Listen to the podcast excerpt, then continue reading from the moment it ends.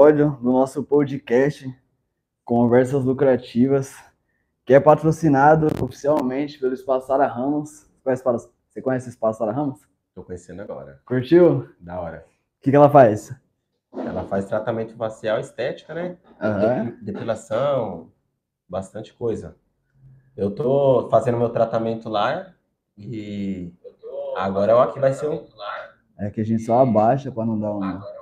É, a gente vai deixar aqui para Tá. acompanhar o chat, né? Continua falando da nossa patrocinadora oficial, Espaço Sara Ramos. Eu preciso fazer o tratamento, hein?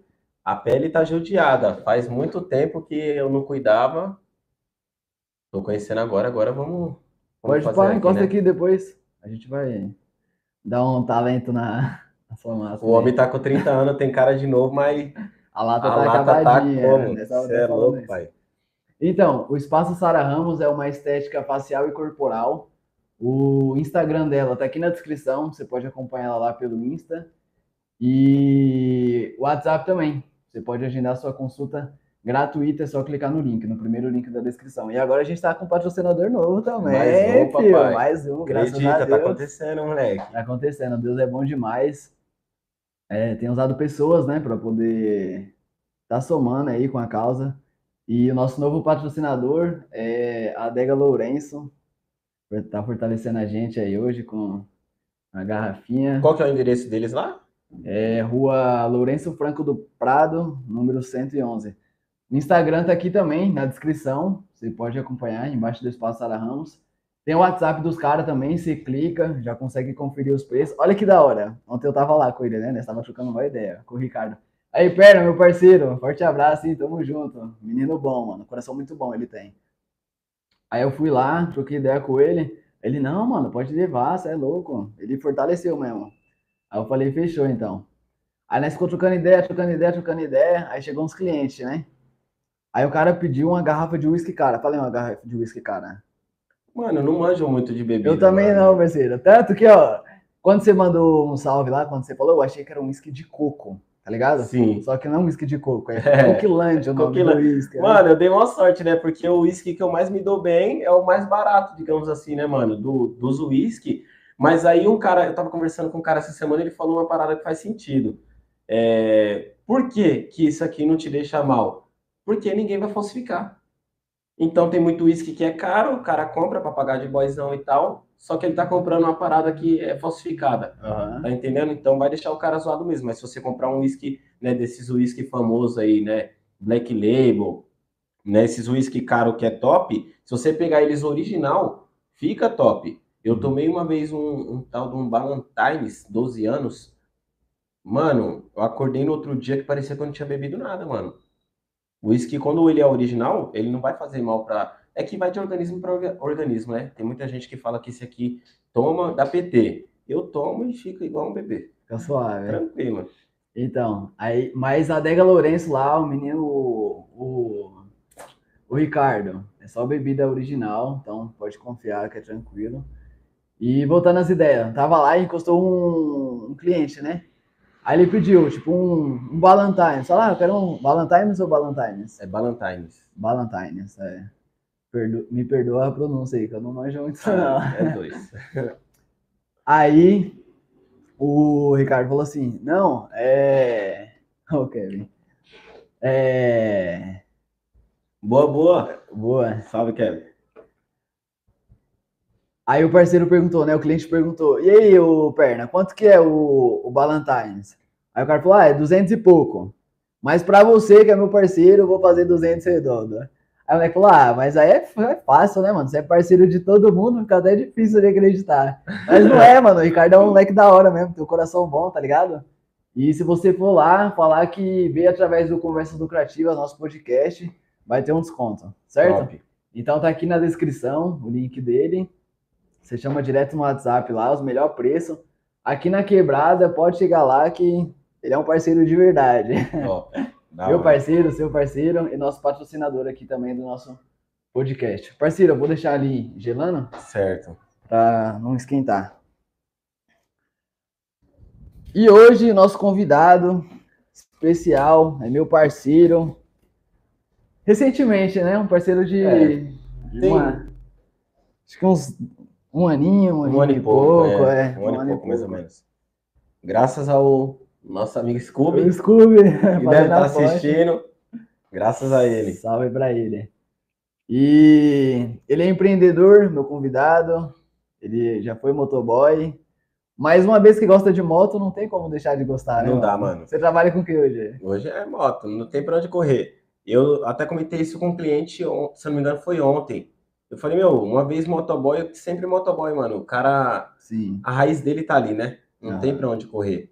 Ah, independente de que ramo ele esteja trabalhando, do que ele esteja fazendo atualmente, se ele já foi motoboy, ele vai ser sempre um motoboy. Ele vai montar numa moto, ele se transforma, mano. Mano, motoboy é o cara que gosta de moto. Não tem como você ser motoboy e não gostar de moto, tá ligado? Não tem. É, Geralmente é um, um trampo que o cara começa não é por dinheiro. sim. na maioria das vezes não é por dinheiro. Tá entendendo? Quando o moleque começa, quando começa novão, ele só quer andar de moto. Aham. Ele só quer andar de moto. Se ele foi o que aconteceu comigo. Se ele consegue Comigo é arrumar mais um ou trampo- menos isso também. se ele consegue arrumar um trampo que que ele tenha que andar de moto o dia inteiro, mano. Ele vai falar: "Nossa, arrumei o serviço da minha Da vida. minha vida. é. Top, vou, vou andar de moto o dia inteiro e ainda vou ganhar dinheiro para fazer isso". Né? Então, a maioria dos caras que começa a trabalhar como motoboy começa por esse motivo. Certo. E os que prosperam é os que trabalham de forma mais inteligente, né? No começo o cara vai trabalhar ali, né? Porque ele gosta de andar de moto e tal, mas vai chegar de- determinado ponto que ele vai ter que assumir aquilo ali como uma profissão. E quando ele assumir aquilo ali como uma profissão, ele precisa aprender a lidar com números. né? Ele precisa aprender a fazer, é, saber quanto que ele tem de custo, né? Pra... Senão ele não prospera, ele não vai conseguir crescer. Ele vai só trabalhar, trabalhar, ele vai achar que todo o dinheiro que ele ganha é lucro. É na dele, verdade né? não é, porque Não existe é. a depreciação, né? Sim, existe. Inclusive, você que está assistindo aí, se você é motoboy, se você não sabe o que é depreciação, acompanha que eu vou explicar mais ou menos para vocês o que é depreciação, que é o que vai te fazer ter resultados, mano. É o que vai te fazer chegar em outro nível, entendeu? Um motoboy, é, digamos assim, bem sucedido. Um cara que tenha fundo de caixa, um cara que consiga guardar dinheiro, e quando aparecer qualquer imprevisto não vai ser um problema, porque ele vai ter. E ele tem que ter, né? Ele tem que ter um fundo de caixa. No meu ponto de vista, motoboy tem que ter moto reserva. Tipo, não é uma parada que é opcional. É obrigatório. É obrigatório. O cara que não tem, ele tá vacilando. Porque se ele tiver, diminui o risco dele ficar parado. Já não basta o risco de sofrer um acidente e ficar parado meses. Quem já sofreu sabe, né, mano? Eu mesmo já sofri vários, já fiquei de cama várias vezes. E você dá uns passos para trás. Se você não tiver um fundo de caixa, você volta a estaca zero, mas no negativo, né, mano? Volta devendo. É, Depois que eu aprendi a fazer a depreciação, eu comecei a ver dinheiro. Aí eu comecei a estimular metas, aí eu consegui alcançar um fundo de caixa inicial de 5 mil. Olha, Eu consegui manter 5 mil reais. Mesmo quando eu tava montando a oficina, eu tinha um fundo de caixa de 10 mil reais que era inabalável. Tipo, só se fosse imprevisto mesmo, mas eu não mexia nele pra nada. Independente da vontade. Podia sentir vontade de comprar, de fazer alguma coisa, mano. Não fazia. foi regrado. Mano, na risca. E tipo, eu ia comprando ferramenta, guardando dinheiro ao mesmo tempo, tá ligado? Tipo, mano, não pode ter menos de 10 mil. Tô com 10 mil, preciso comprar, sei lá, um jogo de chave L. É 500 conto? Então tá bom. Semana que vem eu compro. Semana que vem eu compro. Como eu trabalhava muitas horas, né, eu fazia ali um, uns números. A né? gente já começou a milhão, hein, mano? Depreciação, fluxo de caixa, reserva, moto emergência. Ah, calma aí, parceiro, senão não vai ter mais assunto pro final, pô. Tem, tem, fica em paz que tem. Tem muita coisa, mano. Tem que passar pra rapaziada, mano. Vamos lá, pra concluir. Hoje você tem uma mecânica, certo? Hoje eu sou mecânico. Você é mecânico, tem uma empresa, né? Uma Exatamente. mecânica, que afinal de contas tá estralando, graças, Graças a, Deus. Tá da hora. Já tá com uma ampliação aí em vista. Você acha que muda quando? Cara, esse mês eu não sei se vai dar tempo. Provavelmente vai ficar pro próximo mês. Porque tem bastante coisa eu quero fazer e não precisar mexer depois. Aham, Não mexer, tipo, na questão da estrutura, entendeu? certo. Sempre mexe, né? Sempre vem uma coisinha e tal, umas melhorias, mas eu quero começar do, da melhor forma possível. Vambora. Vambora, viu? Brasil, quase daquele acabando. jeitão, da Tá quase acabando. Eu lembro a primeira vez que eu fui lá, mano, era uma lojinha simples, tinha pouca mercadoria, tinha poucas motos, mas tinha muito engajamento, muita vontade de fazer, de acontecer, muita Sede. dedicação, tá ligado? E agora, recentemente, na verdade, antes de eu pensar em você, o Scooby me deu um salve. Né, quando eu comecei o projetinho do, do Conversa Lucrativa, ele falou, mano, por que, que você não chama o Clesley? Clésio tem uma história da hora, tio. Aí ele me falou algumas coisas, né, no off. Eu falei, nossa, mano, por que, que eu não pensei nisso antes, tio? É mesmo, tem o Clésio, o moleque tá monstrão na quebrada aí. Aí eu encostei lá, a piscina já tá abastecida de mercadoria, tá óleo, da tá da hora. peça, várias motos ali. E eu, eu fiquei, achei da hora que você riscou a calçada para poder colocar as motos é. certinho, tá ligado? Mano, eu acho muito da hora ver uma loja organizada, tá ligado? Tipo, tipo Honda, mano. Você tá no caminho de, de Honda. E tá crescendo, tá crescendo. Eu falei, mano, é ele. E é da hora que a sua história também, você começou como motoboy. Como motoboy. E é, eu trabalhei com várias coisas, né? E então vamos, ser, antes, vamos começar antes da moto. Qual foi seu primeiro trampo? Seu primeiro salário? Mano, meu primeiro trampo registrado foi no mercado. Pode ser informal. Primeira ah, vez que você começou a ganhar que... alguma coisa ali, como que foi? Quando você tinha? Ah, foi entregando panfleto. Panfleto? Panfleto. É clássico, né? Mano? É, mano. panfleto, na época eu lembro que a primeira vez que eu trampei entregando panfleto, a diária era quatro reais, aí depois aumentou para sete, eu ficava na porta de um dentista, aqui na Barão de Alagoas. Ficava na porta do dentista, aí eu ficava entregando. Minha mãe nem gostava, mano, porque dava horário da escola, eu tinha que vir correndo para casa, porque, tipo, quando finalizava o trampo, Tava em cima da hora de eu ir pra escola, porque eu estudava de tarde. Aí eu tinha que vir pra casa correndo, tomava um banho rapidão, já ia pra escola. Onde você estudava? Mano, na época eu estudava no Durso.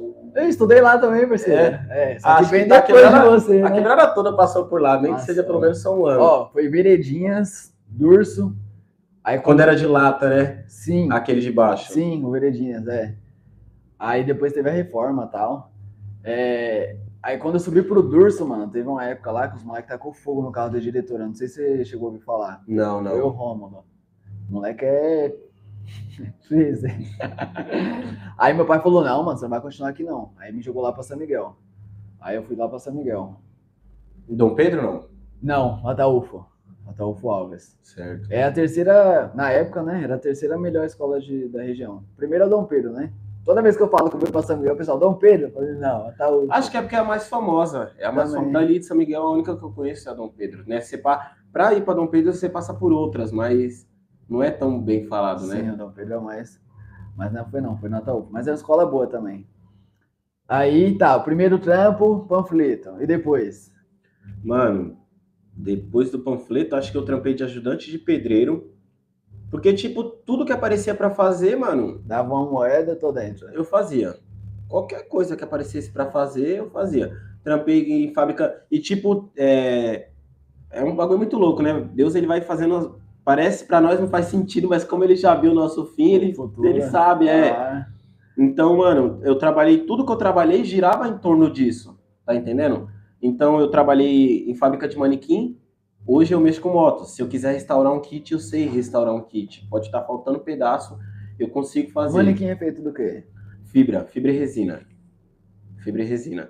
É... Depois do manequim, eu trampei em borracharia, uso hoje também, inclusive hoje já troquei um pneu, entendeu? Então, tudo que eu fui fazendo foi me jogando para isso. Aí eu fiz um curso técnico de web designer, que faz bastante tempo que eu não mexo, mas eu tenho uma malícia, entendeu? se eu pegar ali para mexer, rapidinho eu consigo desenrolar de, boa. E é um, uma pegada que, se, sei lá, o cara chega quer mudar. Agora não, mas talvez no futuro, né? Se o cara chegar e falar, mano, eu quero mudar a estética da minha moto, eu consigo colocar ele num, né, num computador, sentar ele do meu lado, e a gente vai lá, Photoshop, CorelDRAW, consigo fazer uma edição ali, criar um projeto para ele em 3D, para ele ter a visão de como vai ficar. Depois colocar isso na prática, né? Porque vem a questão do manequim e tal, então eu consigo fabricar de boa. Isso talvez futuramente. Aí trabalhei na funilaria e pintura. Trampei tanto com meu avô como trampei em outra oficina também. Então também mexe com pintura na oficina. Tudo que eu fui fazendo na vida hoje, né, olhando para trás assim, eu falo, caramba, mano. Por todos os lugares que eu passei assim, hoje eu uso um pouquinho de tudo. Esse, esse conhecimento todo que aí durante muito tempo eu não entendi porque eu não parava em trampo. Não parava, mano. Era tipo nove meses no máximo. Uma, nunca fiquei mais que nove meses, nunca peguei um fundo de garantia, nunca Sério? recebi um seguro, nunca peguei férias. Nunca. Parece que tudo já vendi geladinho, vendi queijo, salame na praia. E a época que você foi pra praia, fala pra gente como é que foi essa experiência lá na Baixada? Mano, a gente foi só para passar o final de ano, aí acabou que minha mãe arrumou a casa lá e alugou e decidiu ir. E meus irmãos estavam dando trabalho pra caramba aqui, ela decidiu ir pra lá e a gente foi, mano. lá, lá é, é um lugar bastante escasso de, de trampo, né? Tipo, quem, quem vai morar na praia geralmente está mais estabilizado, tem algumas fontes de renda aqui, ou então é aposentado. Mas para a pessoa. Né, não, é, exatamente. Porque, tipo, a gente está acostumado a ir para a praia final de ano, em temporada, e a gente vê, né, aquele vulco, aquela loucura, e pensa que o ano todo é assim. Uhum. E é uma fantasia, porque fora da temporada, mano, você vai para a areia da praia, você olha para os dois lados assim, você não vê ninguém, mano. Mano, particularmente para mim essa é a melhor época para descer. Sério? Sério. Eu, já não gosto, eu gosto do vulco. eu não. Eu gosto. Eu mano. prefiro ir, tipo, ainda mais a passeio, eu prefiro ir quando não tem ninguém, mano. Esse bagulho é mais barato. Tô errado? Sim. É mais barato, é muito mais acessível, não tem fila para poder, tipo, é. fazer um passeio de escuna, para poder almoçar, fazer um, um, uma coisa da hora, tá ligado? Um, um passeio, alguma coisa assim do tipo. Então eu prefiro ir fora de temporada. Mano, lá eu aprendi, morando lá, que mesmo na temporada você consegue as coisas barato lá. Ah, mas aí você já tem a malícia, né? Você já, tá, você já tava lá, morando, já conhecia. Agora o turista não, mano. O turista não, mas vai... se o turista souber disso, ele chegar lá e ele falar, sou morador. Que nem lá em Mongaguá tem a, a... Como é que chama, mano? Lá no centro de Mongaguá, que tem tipo uma cachoeira. Não lembro o nome de lá daquele espaço, que você tem que pagar para entrar. Hum. E mesmo quando eu não tava morando mais lá, todas as vezes que eu ia, eu não pagava. Turista paga, tem mas morador não. Tem uma palavrinha mágica. É, você fala, sou morador. Tipo, quando eles, quando você vai pagar, a palavra é essa, tipo, mano, não é o dinheiro. Uhum. Você fala, sou morador. Aí é a entrada livre. Poço, Poço das Antas, se eu não me engano. É da hora lá, mano. É da hora, é um espaço legal. E morando lá, aprendi esses macetes, né? mercado, enfim, todo lugar que você for, o preço muda na temporada porque é a época que eles têm para arrecadar, para sobreviver durante o ano durante todo, né, mano? Ano, sim. Hoje em dia, eu acho que a população na Baixada aumentou bastante, mas tempos atrás era era poucas, era pouco, né, mano, morador que tinha lá. E como é que foi que você saiu daqui da capital, que você tá vulca, 24 horas, muita gente, Aí você chegou lá, pum, vazio, ninguém. Não bateu tipo uma tristeza? Falou, mano. Mano, né? pra mim fez super bem, mano. Para mim fez super bem que eu comecei a praticar esporte, que era o hobby que tinha. Ah, vamos fazer o quê? Vamos pescar. Vamos correr Pô, na areia da praia. Hora, hein? Aí, e, inclusive, tava eu e meu cunhado lá, o Natan, e a gente ficava correndo, treinando mortal. é, ia nadar. Quantos anos você tava nessa época aí? Ah, tava mano. casado ainda não? Tava, tava. Eu tava pô, casado? Eu tô com a minha mulher já faz 10 anos. Caraca. Vai fazer 10 anos, na verdade. Casou cedo, hein, bichão? É. Eu não, não, tive muito vida de solteiro, não. Porque quando eu era solteiro eu não tinha dinheiro. então não e tinha. quando casou? Não, quando acho que foi meio que inverso, tá ligado? Porque o pessoal tem meio que um tabu que quando o cara casa, não tem mais dinheiro e tal. Eu acho que isso vai muito do que você faz com o seu dinheiro, uhum. né? É muito importante o que você faz. Quando você tá com a mina responsa do seu lado, a minha mulher, você é louco, mano. Ela não, não gosta de funk, balada, essas coisas, ela nunca gostou. Quando ela era mais nova, ela até ia, mas, tipo, nunca usou droga, não bebe, não fuma, sabe? Então, você, quando o cara encontra uma mulher assim, fica mais fácil dele prosperar, né? Fica bem mais fácil, porque ele não vai ter gastos à toa. Agora o cara começa a namorar com a... É uma mulher sábia, né, mano? Sim, sim. Não é à toa que você tá onde você tá, né? Exatamente. Tem uma... Exatamente. Uma estrutura do lado. Tem, tem. Acho uma que fortaleza. por trás de todo homem bem-sucedido tem que ter, né, mano? Pode até ser que haja alguns que não tenham uma mulher da hora do lado, mas uma coisa é fato. Se ele arrumar, melhora. Melhora. A maioria dos meus parceiros é casado. E eles falam a mesma coisa. E hoje de manhã eu tava assistindo um programa, né? Pra dizer assim. Felipe eu... do Grau, meu amor. e ele tava falando que, tipo, os caras bem-sucedidos, tipo, Lista top 10 da Forbes, os caras mais ricos do mundo. Os caras são casados, mano. Eu, tá casado há mil anos com a mesma anos. mulher, tá ligado? É uma vida que o cara construiu uma vida sólida. Sim. Agora, essa vida de. É ilusão, né, bichão? Baile. É. É, é uma coisa não, que te causa não baile depressão. Em si, mas, tipo. Não ter um, uma família, uma âncora, uma base, tá ligado? Viver só de rolezinho. Um só foco, né? Eu acho que, tipo assim a pessoa pode até curtir para balada. Se você for entrar nas mídias sociais, você vai ver a pessoa só, é, não é só feliz, sorrindo, mas com certeza quando coloca a cabeça no travesseiro, acho que bate umas bad maluca, né, mano? umas meio que depressão. A pessoa fala querer ter alguém e, e, não e não ter. Mas é porque muitas das pessoas não estão tá dispostas a pagar o preço, né, mano? Porque para você manter um relacionamento, são duas cabeças que pensam, na maioria das vezes, diferente. Por mais que as ideias às vezes batem, tá ligado? Tem as mesmas ideias e tal, são dois corpos, mano, duas cabeças que pensam diferente dividindo o mesmo espaço. Vai ter conflito, vai ter atrito, né, mano? E ambas as partes têm que ter sabedoria para conseguir manter aquele relacionamento, senão não vai para frente, não, mano. Uhum. Tem que ter, acho que tem que ter motivos. Tem gente que o motivo é um filho, tem gente que, sei lá, o motivo é olhar alguém da família que separou e não deu bom, né? Então a pessoa sempre vai ter um motivo. Qual tá... é o seu motivo hoje? O meu motivo tá é. Não, que acho que é um pouco de tudo, tá que ligado? Que acende a chama do casamento. Mano, a minha, mano, o fato da minha mulher ser uma mina muito da hora, tá ligado? Uma mina que fecha comigo, tá sempre do meu lado. O fato de, de eu pensar, né, quando eu tiver mais velho, eu tenho pessoas na minha família que não estão casados e eu vejo a vida que eles têm, entendeu? E é escolha, né, mano? É escolha. Então, o fato de, de eu olhar em volta, acho que como um todo, assim, olhar em volta e ver que, mano, a vida de casado, principalmente no percurso, é embaçado manter, tá ligado? Mas eu acho que, tipo, quando tiver lá com 50, 60 anos, mano, faz muita diferença. Faz muita diferença. Uma pessoa sozinha com 50, 60 anos de idade, mano, não vai conseguir. Bom, pode até conseguir, tá ligado? Mas se conseguir, talvez não seria por um bom motivo. Seria pelo motivo de não querer ficar sozinho, não por amor, tá ligado? Não por ser, é, ser pelo menos olhar para a pessoa e ter admiração. Na maioria das vezes seria meio que uma obrigação. Então acho que vale, é válido pagar o preço de estar junto, estar com alguém da hora, arrumar uma pessoa, pagar o preço e se manter. Né? Porque, mano, a idade vai chegar. A idade vai chegar. E uma pessoa sozinha, sem filho, principalmente, mano, imagina, você com 50 anos sem filho, 60, 70, se você não tiver muito estruturado financeiramente para pagar pessoas para cuidar de você, como é que faz? É embaçada. Você já parou para pensar nisso? Não, tô pensando agora. é, mano. Tipo, a idade vai chegar e quanto mais, é, quanto maior a idade, mais avançada a idade, menos você vai confiar. Principalmente se a pessoa se frustrou muito em relacionamentos anteriores. Eu acho que para ela conseguir um relacionamento estável, tá ligado? Para ficar da hora mesmo, é mais difícil, mano.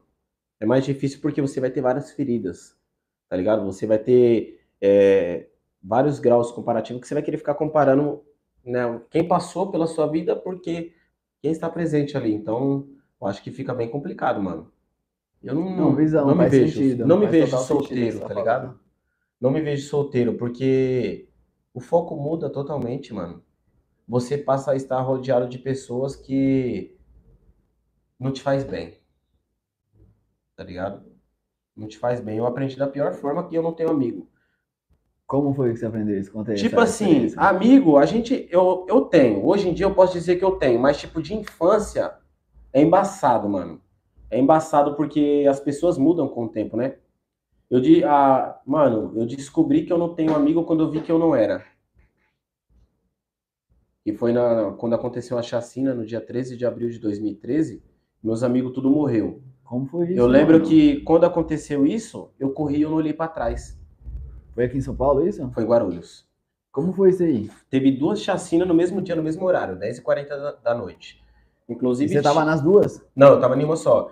Tinha. O vídeo no YouTube tiraram, não sei por qual motivo, tá ligado? Ah, imagino, né, mano? Pai de gente morrendo. Não, tinha, tinha uns vídeos no YouTube e hoje em dia não tem mais nem da reportagem. Mas como é que foi isso? Como é que foi isso? Mano, a gente a gente estava lá na, na época eu fumava maconha e nós estava numa esquina que quem conhece lá sabe, é no Jardim Fortaleza, é na entrada da represa. Tipo, você desce um, você entra ali e desce o barranco e cai na represa. Hum. Tá ligado? Nós estava bem na, na, na, esquina fumando maconha, trocando ideia, um monte de cara trocando ideia. Eu lembro que tinha, contando comigo, tinha 16 pessoas. Aí, beleza, nós estávamos trocando ideia e tal, nós ia pra uma festa, só que na época só eu tava com carro. Tá ligado? Eu tinha acabado de comprar uma Paraty top, que foi pintada com um rolinho com tinta de parede. mano, você é louco, mano. Aquele carro era demais, mano. Eu tinha o um carro, alguém tinha que pôr gasolina. Eu falava pros caras, mano, o carro eu já comprei, mas não tenho dinheiro pra pôr gasolina. Aí nós se juntava, né, mano? E tipo, um, cada um dava um pouco, quem tava com o dinheiro da gasolina ia no peão. Aí nesse dia foi isso que aconteceu, mano. Nós começamos a trocar ideia e tal, nós ia sair e nós precisava de dinheiro. Aí quem tava com dinheiro tava no time. Aí o Macaulay tava com dinheiro, ele tinha acabado de receber, faleceu nesse dia. O Neném também tava com dinheiro, faleceu também. O Sabiá, se eu não me engano, também tava com dinheiro. Ele, esse aí ele tomou quatro tiros, mas ele ficou vivo. E tinha, os outros caras não tinha, mano. Aí eu já comecei a soltar, né? Tipo, mano, não, não vai dar para levar todo mundo, mano. É, nós estamos em 17 pessoas, não cabe, até cabia a Paraty, né, mano? É, mano. Mas não dá para levar todo mundo não, então. lá, a Paraty tem um porta-mala grandão. Tem, né? tem uma cama ali. a Paraty é uma, uma suíte. E, mano, os caras foram se saindo fora, saindo fora e tal, aí tinha que abastecer o carro. Eu falei para um deles, pro neném, o que faleceu, eu falei, mano, vamos lá abastecer o carro, só que tinha que sair do bairro, porque lá não tem posto de gasolina. Aí nós pegou e foi, mano tá ligado? Só eu e ele dentro do carro. E eu lembro que no dia nós trocou uma ideia, mano. Uma ideia da hora mesmo, tá ligado? Só que eu não lembro a ideia que nós trocou. Porque, mano, foi uma bagunça muito louca na minha cabeça depois que aconteceu isso. Foi quando virou a chave. É... Aí nós foi, abastecer o carro, trocando uma ideia, voltamos. Quando nós voltou, eu peguei e falei pra um dos moleques, falei, mano, coloca um para fumar aí, né, pai? Aí ele pegou e falou, não tem. Eu falei, você tem, não, não tem. Brava. É, aí ele pegou e falou, mano, tenho dinheiro. Eu falei, então já era. Você tem dinheiro, eu tenho carro. Vamos buscar. Vamos embora. Ele falou, vamos lá. E foi só eu e ele. E os caras ficou tudo lá. Ah, Aí nós foi lá, pegou e nós veio fumando no carro. Paramos na rua de baixo. Falei, mano, já bola mais um, porque nós vai fumar com os caras lá em cima. Na rua de baixo. Aí ele bolou e nós pum, subimos, guardamos o carro lá. Do outro lado da rua onde nós estava. E ficamos lá trocando ideia tal. Caixinha tocando a música. E trocando ideia. Aí veio esse carro, mano. Na época, na investigação, eu falei que era uma Meriva tá ligado? Depois eu tive que mudar a ideia porque era uma Safira, que é meio parecido, né? Aí esse, e ele tava com a placa tampada, só que eu nem percebi, ninguém percebeu. Aí nós tava lá, rua deserta, mano, 10h40 da noite, tava meio que garoando um pouquinho, bem fraquinho. Aí esse carro veio, tipo, passando, mano, a zero, mano, lacradão, dava pra ver nada dentro. Que cor aí, que era o carro? Era prata. Aí eu peguei, fiquei olhando dentro do carro assim e falei, mano, esse carro aí tá estranho. Tá estranho, tá estranho, tá estranho, tá estranho. E tipo, os caras prestou atenção. Cara? É. E os caras? Aí os caras viu, só que tipo, mano, suave. Só que como nós é aqui da leste, né, mano, nós já é cabreirão, porque já vivia correndo de, né, das loucuras de baile, tinha que correr, né, mano, porque chega, chega o pessoal lá brecando o baile, nós tem que tacar marcha. Beleza, fiquei falando pros caras, mano, vamos, tá estranho, tá estranho, tá estranho, tá estranho, ninguém deu dando atenção. Só eu tava prestando atenção nisso, tá ligado? Só eu que foquei no carro. Uhum. Aí o carro foi até lá no final da rua, fez a volta e já voltou na contramão. E, e vindo, mano, a zero por hora, mano. Muito devagar mesmo, tá ligado? Aí eu peguei já fiquei olhando assim, aí veio na minha cabeça: se parar aqui, eu vou correr. Tá ligado? Eu falei: se parar, eu vou correr, mano. Sei lá. Se for zoeira, eu volto. Aí fiquei olhando assim e o carro vinha. E eu fui olhando fixado assim pro carro. Aí eu tava bem na esquina da rua, assim, bem na beira da rua mesmo. Tinha um poste do meu lado, tipo, na minha esquerda, assim. E eu fiquei olhando o carro vindo, o carro tá vindo ali. Quando ele passou, tá ligado quando você puxa o freio de mão que faz o barulho, mas o carro ainda anda um pouquinho? Uhum. Quando eu escutei o barulho do freio de mão, pai, tinha acabado de passar a porta do, do, do, motorista por mim, aí a porta do passageiro parou na minha frente. Na hora que eu escutei o barulho do freio de mão, já catei, tipo, no pote assim, pra dar impulso, tá ligado? E já fui para correr. Na hora que eu fiz isso, eu já escutei, tá ligado? De dentro do carro, o cara já falou, vai, nem reage. Só que tarde demais, eu já tinha reagido. Aí eu peguei, mano, já coloquei a mão, dei impulso, tá ligado? Corri ainda, esbarrei no Bob, pá, pique, mano, meio que segurando ele, tá ligado? Aí ele correu comigo. Tanto é que ele fala até hoje que quem salvou a vida dele foi eu. Eu falo, mano, quem salvou sua vida foi Deus, mano. Deus só me, me deu toque ali, né, mano, pra encostar em você. E os outros não correu, mano. Vocês estavam em quantos? Mano, tava, tava eu, Bob, o Sabiá, o Macaulay, o Neném. Eu acho que nós estávamos em cinco. Eu, Bob e o Macaulay. É, nós estávamos em cinco, que morreu três, morreu o Neném. Não, é, morreu o Neném, o Macaulay. O Sabiá tomou tiro, mas ficou vivo. É, nós estávamos em cinco. Aí eu corri, nessa que eu corri, ele correu comigo, aí tinha um escadão. Aí nós começamos a descer o escadão correndo, só que, tipo, mano, eu tava suave, tá ligado? Tipo, pra mim os caras iam roubar. Pra mim os caras iam roubar nós. Aí eu descendo o escadão ainda falei o Bob correndo, mano, batendo os pés na nuca, mano. E eu peguei e gritei pra ele, falei, calma, mano, calma, não precisa desesperar não, pai. Como eu tô não, fa... pô, tiro comendo. Não, porque não tava dando tiro ainda, os caras não tava dando tiro. Eu falei, mano, os caras só vai roubar os moleques, tio. Eu tô falando faz uma cota, no... os caras não, não se ligou, porque pra mim os caras iam roubar, mano. Você nunca que você vai imaginar que eu parar um carro dando tiro em todo mundo, do mano. Do nada, né? Do nada, mano, do nada, tá ligado? Aí, quando nós chegou no final do escadão, mano, aí eu comecei a escutar os tiros. Muito tiro, mano. Os caras deu muito tiro. Aí o, o, o Bob ele desceu correndo uma rua e tinha um barrancão nervoso. Aí eu escutei os tiros e logo em seguida escutei o carro cantando pneu. Aí eu falei, mano, tá vindo atrás de nós, veio na minha cabeça, né?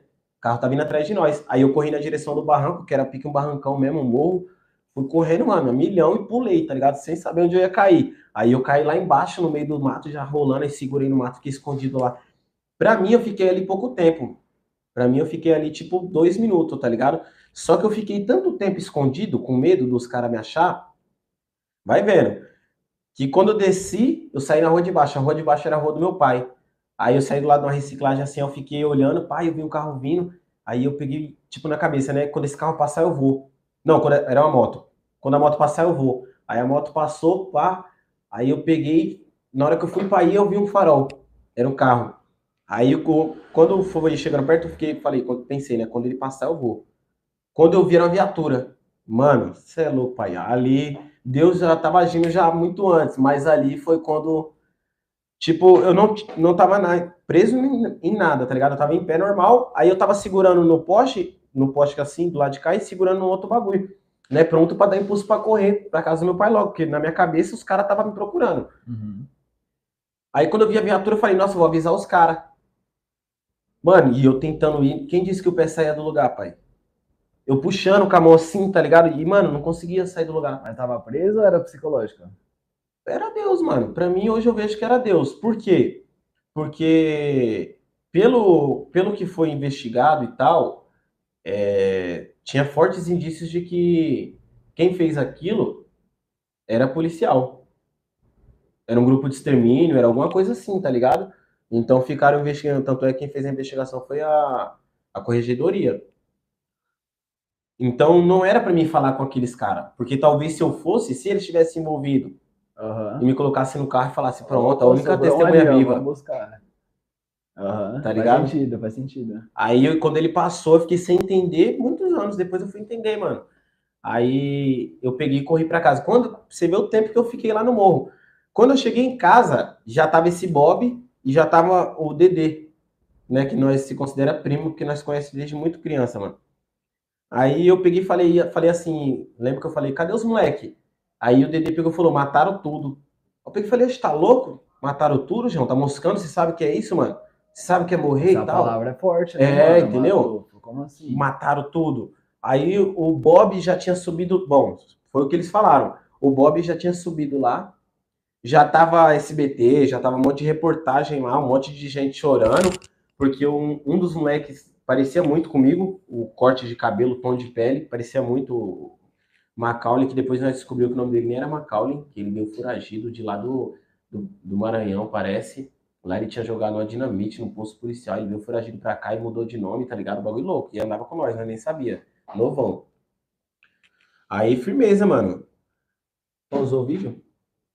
Não, é só bateria que tá. Ah, tá. Aí, firmeza. É... Ele tinha subido, o Bob tinha subido lá e ficou apontando o dedo na cara dos caras, falando, mano, foi você, foi você, eu vi, eu vi, eu vi, tá ligado? E nisso eu entrei pra dentro de casa para tomar um banho, aí daqui a pouco chegou um moleque lá, o irmão do Romário, chorando, gritando pra minha avó. Eu passei pela minha avó, entrei e fui tomar um banho, só que eu não falei nada, tá ligado? O que tinha acontecido.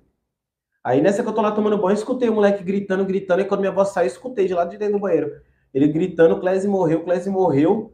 Aí minha avó, tipo. Aí, eu acabei de ver ele passando aqui. acabei de ver ele, mano. Aí minha avó foi lá no banheiro, bateu na porta, eu lembro que ela tava, tipo, tá ligado? Tipo. Será que é mesmo? Tá ligado? Ela fica, oxi, tem um menino aí falando que você morreu. Eu peguei e falei, não, peraí que eu já vou explicar pra senhora. Aí saí do banho, fui lá fora, esse moleque veio chorando, me abraçou e tal. Falou que, né, mano, tinha matado os moleques e tudo. Eu falei, puta, mano, que bagulho louco, né, mano? Aí expliquei pra minha avó e tal, e no dia seguinte já tive que vir embora pra cá. Disseram, eu não fui no enterro dos moleques, não consegui, não me deixaram ir, né? Disseram que tinha pessoas estranhas no enterro dos, dos moleques, provavelmente, né, quem fez, para saber se realmente morreu. Não sei se alguém lá devia alguma coisa, né, mano? Mas a, aí a partir dali foi quando eu me converti. Depois disso, eu me converti.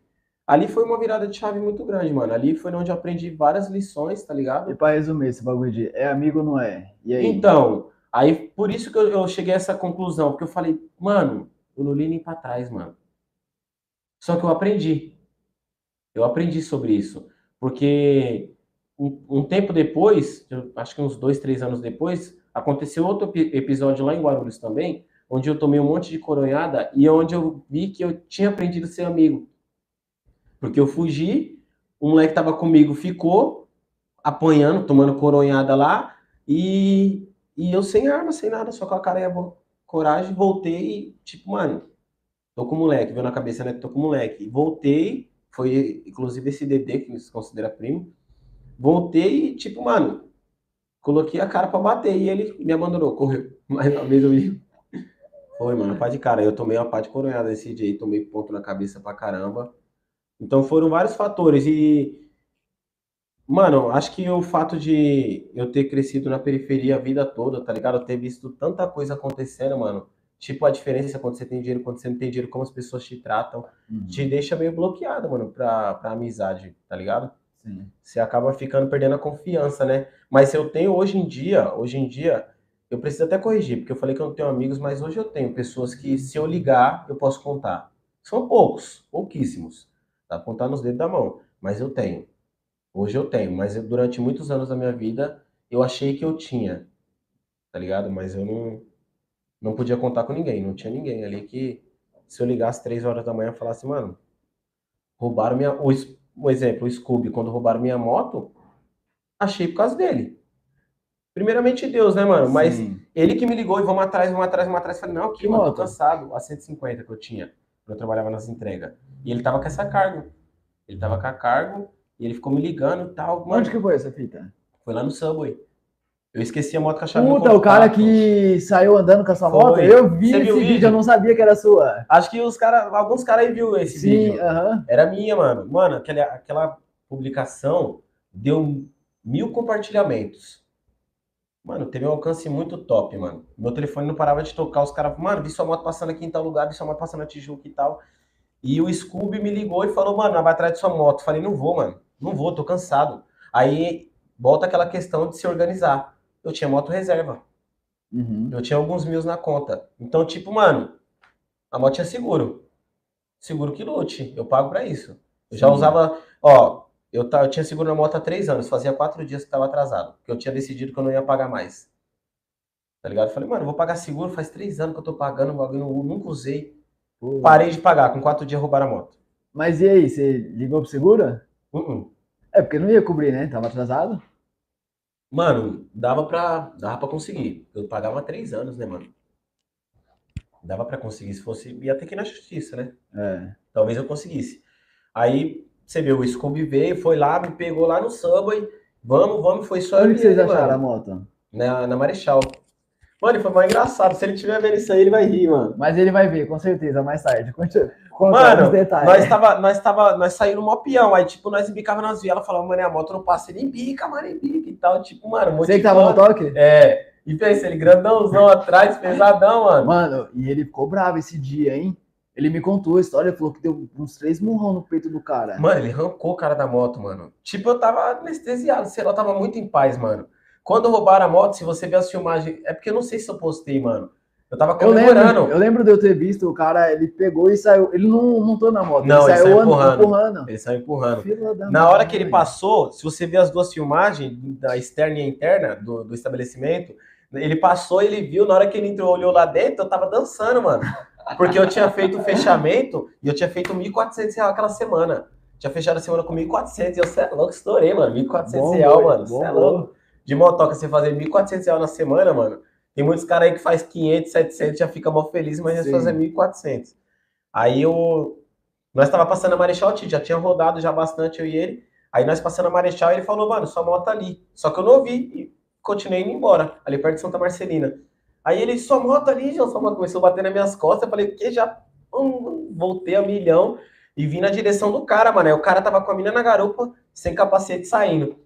Aí eu já vinha milhão, já tipo pra atropelar, tá ligado? Ia passar por cima se ele tivesse ligado a moto, já se ele fosse tentar sair. Aham. Aí, como ele não tentou sair, eu meio que desviei e joguei na frente dele. Aí parei a moto rapidão, o Scooby já pulou da moto, já grudou, mano. Desce, desce, mano. Não, não. Tipo, Ele ainda falou que a moto era dele, né? não, ele falou, eu comprei por 150 Ia, mano. Nossa, velho. Só de ouvir isso já me dá um. Mano, você imagina o, o Scooby, mano, o Scooby que parecia que a moto era dele, mano. Porque eu tava de boa, mano. Eu tava na paz, mano. E o cara, não, mas você vai ter que devolver meu dinheiro. Eu paguei 150 conto, foi 50 conto que ele falou que tinha pagado na moto. E o Scooby, 150, mano, o Scooby tava é possesso. louco, já. Puta, Mano, ele é leal, mano. Mano, Desculpa, ele leal, é, ele é mil grau, mano. É leal, E eu tava é suave, mano, suave. Aí eu peguei e falei pra ele assim ainda. Falei, irmão, dá graças a Deus que eu não tô pisando na sua cabeça, que eu tô em paz, mano. Dá graças a Deus, mano. Você quer dinheiro? Você tá louco? Você tá com a minha moto, rapaz, roubada, mano. Você que roubou. Aí, beleza. Aí o E gerente. foi ele mesmo? Você conferiu? Então, vai vendo, não, vai vendo. Aí o gerente me mandou as filmagens, mano.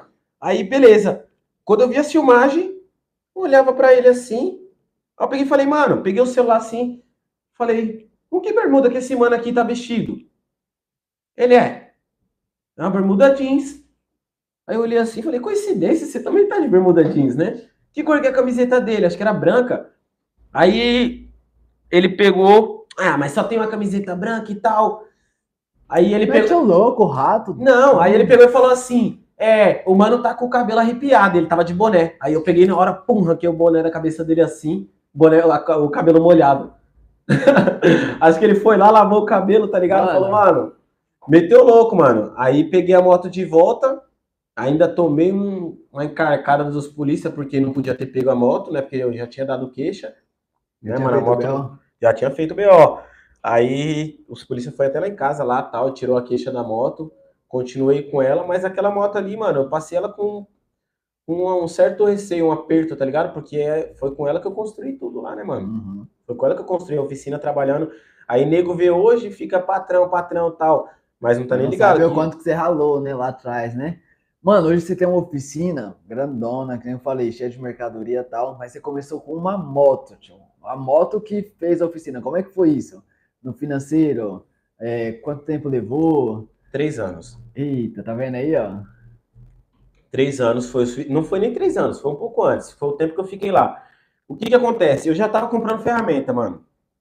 Eu já tava comprando ferramenta, mas com outro intuito. Eu não queria mais incomodar meu avô. Que eu mexia nas, nas ferramentas dele lá e tal, e, e ele não gostava, porque atrapalhava, né, mano? O bagulho é Ó. outro ramo. Meu pai tem oficina aqui, eu não sei se você viu a portinha ali fechada. Não, não reparei, não. Depois, quando a gente terminar aqui, eu vou te mostrar. Ali, ali é a oficina do meu pai. Ele conserta máquina, geladeira, ele tem um painel de ferramenta também. E a gente que gosta de moto, a gente que faz o conserto. A minha moto eu que consertava. Eu que coloquei a correia na moto. Top. Eu coloquei a correia. Eu mesmo que fui lá, tirei a roda, tá ligado? Pesquisou, pá. Isso, é. Eu que fiz tal. Só que as ferramentas eu pegava do meu pai, né? No dia ele até me deu uma força, não posso falar, né, reclamar por conta disso, né? No dia ele me deu uma força, me ajudou.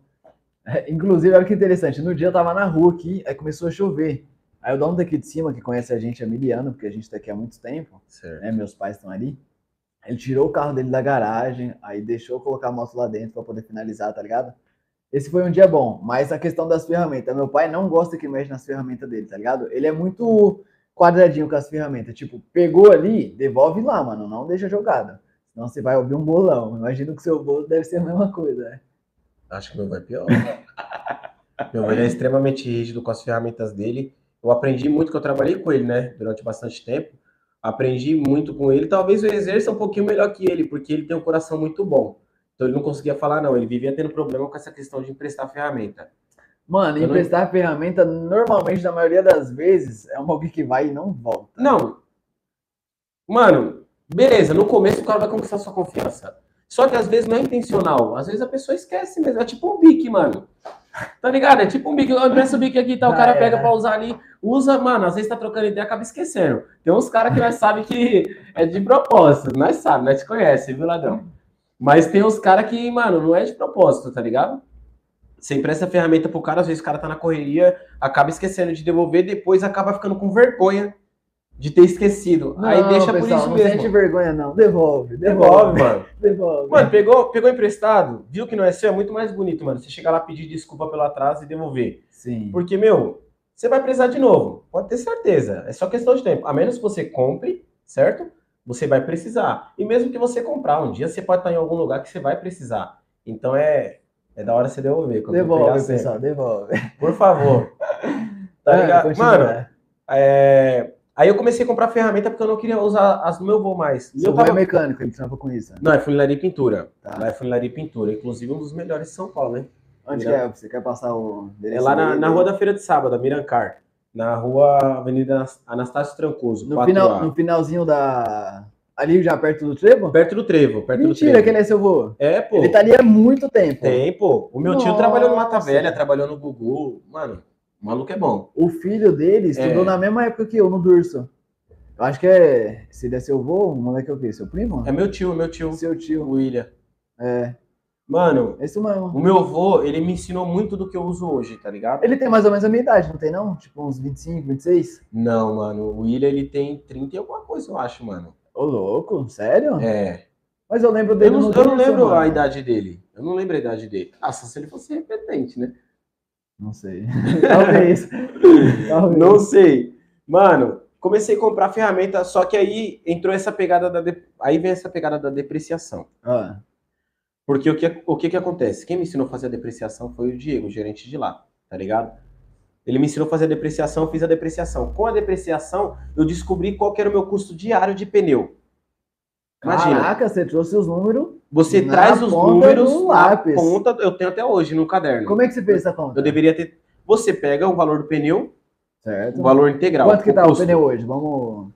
Depende muito da marca, mas digamos um pneu traseiro entre 200 e 300 reais. 400 reais, dependendo do pneu. Tem até de 500 reais, de CG, né? Se for pegar um pneu mais top aí, é, tem até pneu de 500 reais. Normalmente os caras vão no mais barato. Vamos usar um de 200 aí pra poder fazer essa conta. Normalmente os caras mais desorganizados vai no mais barato, porque se o cara fizer na ponta do lápis, ele vai ver que é Compensa melhor. muito mais, pagar um Mano. pouco mais caro. É verdade. Eu já fiz isso. Não, Ó, fala você, como é que você A, de- a depreciação é o seguinte: você tem que pegar o valor do pneu, você tem que fazer uma pesquisa para saber, em média, em média, tá? Isso vai depender do uso, vai depender do terreno que você anda, né? Do ramo que você atua. Asfalto, terra. Exatamente. Então você vai pegar uma média de quilometragem de, de rodagem dele e, e o valor que ele custa. E você vai fazer uma divisão. Você, mano, um exemplo, esse pneu aqui ele roda, é, sei lá, 20 mil quilômetros. Beleza, o pneu roda 20 mil quilômetros, eu rodo 200 quilômetros por dia. É só você fazer as contas que você vai saber exatamente quanto que você tem de... Aí quando você chegar no número mensal, você divide por 30. Você vai saber quanto você tem de custo de custo, tá? De dinheiro, quanto você tem de gasto em pneu por dia. Aí você vai fazer isso com todos os itens da moto. Isso é a depreciação. Não só com os itens da moto, porque isso é uma grande falha da- de grande parte dos motoboys e eles acabam não enxergando porque que não sobra dinheiro. Você usa a linha telefônica, você tem que pagar, Sim. não é grátis. Aham. Você usa um telefone, um telefone ele tem um tempo de vida útil, Sim.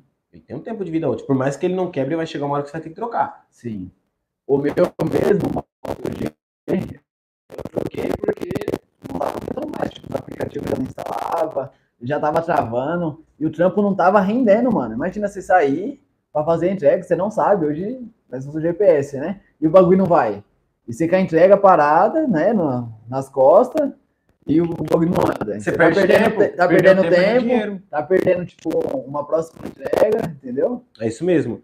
Então, assim, o cara tem que. A depreciação nada mais é do que você pegar tudo, absolutamente tudo, que você tem de custo é, com o seu trampo, mano. Linha, no meu caso, no meu caso era isso: linha telefônica, Uhum. um celular, eu coloquei para mim um celular uma média de dois anos no máximo. Então você vai catar o valor e vai dividir por dois anos. Desses dois anos você vai chegar no valor mensal. Desse valor mensal você vai dividir por 30 e você vai saber, mano, o meu celular eu vou ter que trocar ele daqui dois anos. Eu tenho um custo, exemplo, tá? Eu vou falar um número aqui, mas é um valor simbólico. 3 reais por dia. Visão, Dois. 50 centavos. 50 centavos. visão. 50 centavos do que eu faturar no dia é do meu celular. Aí você vai colocar tudo. Aí, sei lá, 2 reais é do meu pneu dianteiro. 1,50 do pneu tra... E vai indo. Você vai fazendo de tudo. Quando você fizer de tudo, você vai ver que você vai chegar num número, que vai ser o seu custo diário de atuação naquele ramo.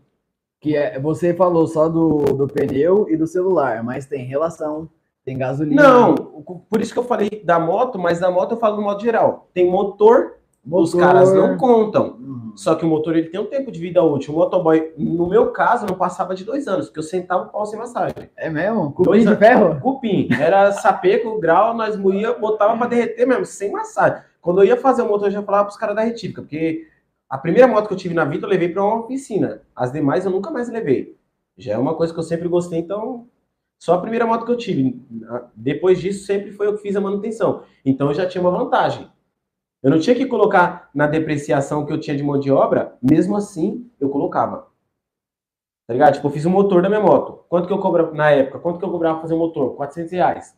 Não, antes disso era 300 ainda.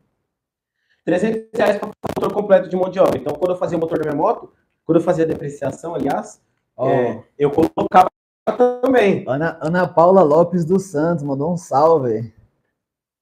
Pra você, parceira. Manda um salve dos Santos. Salve, Paulinho. Juliano Lopes, é minha mulher. Estou brigando por você, ó. Você tá Eu também te amo, bebê. Minha mulher, é. olha lá, lindo. continua, continua. É, o cara tem que catar, ele tem que fazer isso, mano. Ele tem que catar e fazer a depreciação de tudo. Eu sabia quanto que era o custo de vida. Meu custo de vida era 50 reais dia. Minha família. O meu custo de vida, como eu, Comida, que era aluguel, o financeiro, é, tudo, tudo. Meu custo de vida diário era 50 reais. Então, beleza. Do valor que eu faturava ali, se eu quisesse que sobrasse alguma coisa, eu teria que já ter que tirar esses 50 conto do que eu faturei no dia. Então, se eu fiz 150 hoje, para mim eu fiz 100. Mas espera aí, tem a depreciação. Uhum. Tem a depreciação e com gasolina. É, eu não lembro exatamente o valor hoje, porque faz bastante tempo que eu fiz, mas um exemplo, 50 reais. 50 reais era a minha depreciação, meu custo diário para trabalhar. Tá entendendo? 50 conto. Então, assim, eu tinha o meu custo de vida de 50, mais o meu custo do, do, da minha depreciação. Então, se eu fizesse 100 reais no dia, eu fechava no zero a zero. Na contabilidade, eu já falei isso aqui, vou reforçar. A gente chama de ponto de equilíbrio. Mano, a empresa foi feita para lucrar, parceiro. A Sim. empresa tem que lucrar, tá ligado? É, então você precisa pagar seus custos, suas despesas, né? Que é mercadoria, aluguel, funcionário, impostos, né? Então você tem que pagar tudo isso e ainda tem que ter lucro, tem que sobrar, mano. A empresa tem que trabalhar com caixa folgada. O motoboy, ele é uma empresa. Ainda mais agora que a gente está com uma, uma legislação nova aí, o cara para ser motoboy já tem que abrir o MEI, né? Sim. Na maioria dos trampos, é profissão, não, abre, né? é, entendeu? Agora abre o MEI. Então você tem que colocar tudo isso aí na ponta do lápis, tá ligado? Continua. Tá da hora essa visão. Mano, aí eu fiz, eu, depois que eu fiz a depreciação, é, me ajudou em vários aspectos. Por quê? Um exemplo, você tá trampando, mano. Você, você que tá assistindo aí, ó, que é motoboy, você tá trampando, certo? Chegou, sei lá, mano, 10 horas da noite. Você trampa ou por aplicativo ou fixo, né? Independente. 10 horas da noite, você tá cansadão, mano. Tá chovendo aquele dia, tá ligado? Que você quer ir embora, você não quer mais trabalhar, mano. Quando você tem esse é, a visão de que você tem um custo e você quer progredir, você tem uma meta, um objetivo, né? Você já tem uma data definida para algo que você quer fazer, se você quiser sair do ramo e tal. É, isso vai te ajudar, porque 10 horas da noite chovendo, você tá cansado, você não quer mais trampar, mano. Se for em aplicativo é mais fácil, você desliga o aplicativo e vai embora, né? Você não quer trampar. Quando você sabe disso, você fala, mas espera aí, você vai olhar na tela do celular lá, você vai falar, puta, mano, mas eu fiz 130 conto hoje, mano. Aí se você é um cara organizado, você vai ter meta. A minha meta é fazer 100 reais por dia, livre, tirando todo o meu custo de vida, meu custo operacional eu preciso fazer 100 reais. Então, beleza. Você precisa, se você tem 100 de custo já, você já começa o dia devendo. Sim. É que nem uma, é como qualquer empresa. Uhum. Já abre as portas de manhã devendo, certo? Tô, eu tô errado nesse ponto? Não. Qualquer empresa. Abriu as portas de manhã, você já abre as portas devendo, certo? Já, já abre no negativo. Então, tem que vender para que isso, né? Fazer girar. Para fazer girar, para fechar no verde. Você tá ali, mano, nessa situação, você olhando na tela do celular, você tá com, mano, sei lá, 120 contos, 130, um dia fraco pra caramba, que no meu ponto de vista, um motoboy não pode fazer, ele não tem chance de fazer menos de 200 reais por dia. Não, ele não pode aceitar menos que 200 reais por dia, 200 é o mínimo, dos mínimo, dos mínimo, certo? O cara, eu pagava seguro de vida, tem muito cara que não paga seguro de vida, mano. Olha só que da hora. Interessante você tocar nesse, nesse assunto. Eu, quando eu fui ser motoboy, eu fiz um curso antes, curso de motofrete. Eu não sei se você. Eu fiz, eu fiz. É, então. O Scooby que me fez, me colocou pra esse curso. Foi ele que me indicou também. Ele, ele, que falou, falou, mano, faz um cursinho. Porque ele era a placa vermelha na log, né? Sim, sim. E o bichão tava. Mano. É motoboy milionário, né? É, é motoboy é outro nível de ele, motoboy. Ele tem que vir aqui, ele tem que vir, ele tem que vir aqui passar essa. Olha, ele acabou de entrar, ó. Ele tem que passar essa visão é, pessoal. É, você mesmo. Você é milionário, filho. esquece. O moleque tá estourado. Motoboy rico. Milionário. É... e ele falou, mano, faz o curso. O curso é muito bom. Se você é motoboy, mano, é interessante. E agora tá, tá, dá pra fazer online. Na minha época, eu fui lá na Barra Funda, na Água Branca, na central da CT lá, fazer presencialmente. Eu fiz sete dias. Sete dias úteis, né? Fiquei uma semana fechada de segunda a sexta e depois fiz segunda e terça, sete dias. Mano, uma visão da hora, tá ligado? A gente aprende a cuidar da moto, aprende a zelar da moto. É, quer ver? Um bagulho que os caras fazem e não, e não presta atenção. Tá acelerando aqui e o pezão no freio. O cara tá gastando pastilha, tá ligado? Tá é. depreciando, mano. Tá depreciando o pneu, tá depreciando pastilha. Motor, porque força, motor, tá ligado? Então, vários macetezinhos que às vezes a gente faz em cima da moto, antes de ter o conhecimento, e não percebe, tá ligado? É, e várias coisas da física, como fazer uma curva correta, não apertar o freio da frente na curva, Sim. tá ligado? Porque senão você pode cair ainda mais agora com, com os combi, né? É. Combi break, vixe, pra cair é eu fácil. Não, eu fiz lá na, acho que foi na Vila Mariana que o Scooby me indicou, se eu não me engano, porque só dava pra fazer pago. Lá onde não, você fez gratuito, gratuito é. Não, na época que eu fiz não, não dava para fazer mais não. Não, não tava, não tava tendo na época, eu acho, mas, mas fazia também. Lá é eu porque aprendi... eu, eu, entrei numa fila de espera, mandei os documentos, ah, aí fiquei sim. aguardando ele chamar, é verdade, é. não, mas também. o meu era, era caso urgente, porque na época estavam até o, se eu não me engano, até o CT tava aprendendo, se eu não estiver enganado, até o CT tava aprendendo. CT não, minto, SP Trans. Até SP Trans tava abordando. É mesmo? É, pô. Os caras estavam embaçando demais em placa cinza motoboy que tava usando bag e baú. Uhum. Nossa, mano. Já teve vez eu tá na Radial Leste, os caras fazendo comandão, os motoca voltar na contramão, pai. Pensa na Radial. Ah, já fiz isso algumas vezes. Não na, na Radial, né? Mas já voltei na contramão. Ah, quem nunca, quem nunca voltou na contramão, tira a primeira pedra. Pode tacar por aí mesmo, filho. E eu tava certo, mano. É só pelo, pelo tempo, os caras ficam. Ah, sim. Às vezes você erra o percurso para você fazer, né? O, o retorno é. é longe. Não, acho que todo mundo já fez eu, quando eu fiz o curso, o, o, professor lá, eu não vou lembrar o nome dele, mano, mas ele era carreteiro, mano, categoria E. Então ele me passou uma visão, né, sobre distância de eixo, né, que nem no ônibus, no caso do ônibus, a roda traseira, quanto mais para frente a roda for, quando o ônibus estiver fazendo uma conversão, mais a traseira joga. Então você tem que ter essa noção de espaço, porque às vezes você está passando do lado do ônibus, só que ele está fazendo algum tipo de conversão e a traseira ela vai ultrapassar a Sim. linha ali, né? Da roda. Então, quanto mais para frente, tudo isso. Eu lembro que na época, deixa eu ver se eu vou lembrar. Ele nos ensinou a fazer o cálculo da distância de segmento. Você chegou a ver isso? Lembra disso? O que? Tipo, velocidade? Tipo, a velocidade. Tá a velocidade. Tipo, é. a 60 por hora, tem que manter 60 metros do veículo da frente. Exatamente. Agora, se for rodovia, tipo, você tá a 120, Aí tem que ser 240, é o dobro, porque a velocidade é bem maior, né? É, então, porque você tem que... tempo de frenagem. Né? Exatamente. Né? Se você catar, se eu não estiver enganado, é dessa forma que faz o cálculo. Você cata a, quilo, a quilometragem que você está, a velocidade que você está, e você divide por 3,6. Você vai saber quantos metros você percorre por segundo. Você chegou a ver isso? Você lembra disso? Não, esse aí já foi mais um pouco mais a fundo, não vi não. É, então, e pra você ver, eu lembro, mano, porque tanto no, no, no curso é, do CFC, quanto no, no, no, cursinho que eu fiz lá de motofrete, eu, tipo assim, eu nunca gostei de estudar em casa, tá ligado? Mas presencialmente mano, mas... eu pergunto e eu encho o saco mesmo que eu quero aprender, mano. Vou falar, vou falar. Às vezes os caras reclamam, ah, tem que fazer um curso, tipo um CFC, uma reciclagem, né? Que às vezes toma um pouco de tempo. Ou então fazer esse cursinho do motofrete. Mas é essencial, mano. Muito bom, tio, o conteúdo. É, um, uma, é conteúdo que você usa na prática, Sim. no dia a dia, tá ligado? Vai te ajudar em algum momento da sua Sim. vida, sem dúvidas. É, continua. É... Tem tanta. É, olha o Emerson. Mano. Ah, para de meter o louco, para de meter. Mano, vou, vou nem ficar falando dele, né? Porque você vai vir aqui, você vai vir aqui, você vai falar e eu vou ficar no chat prestando atenção também, filho. Acredita.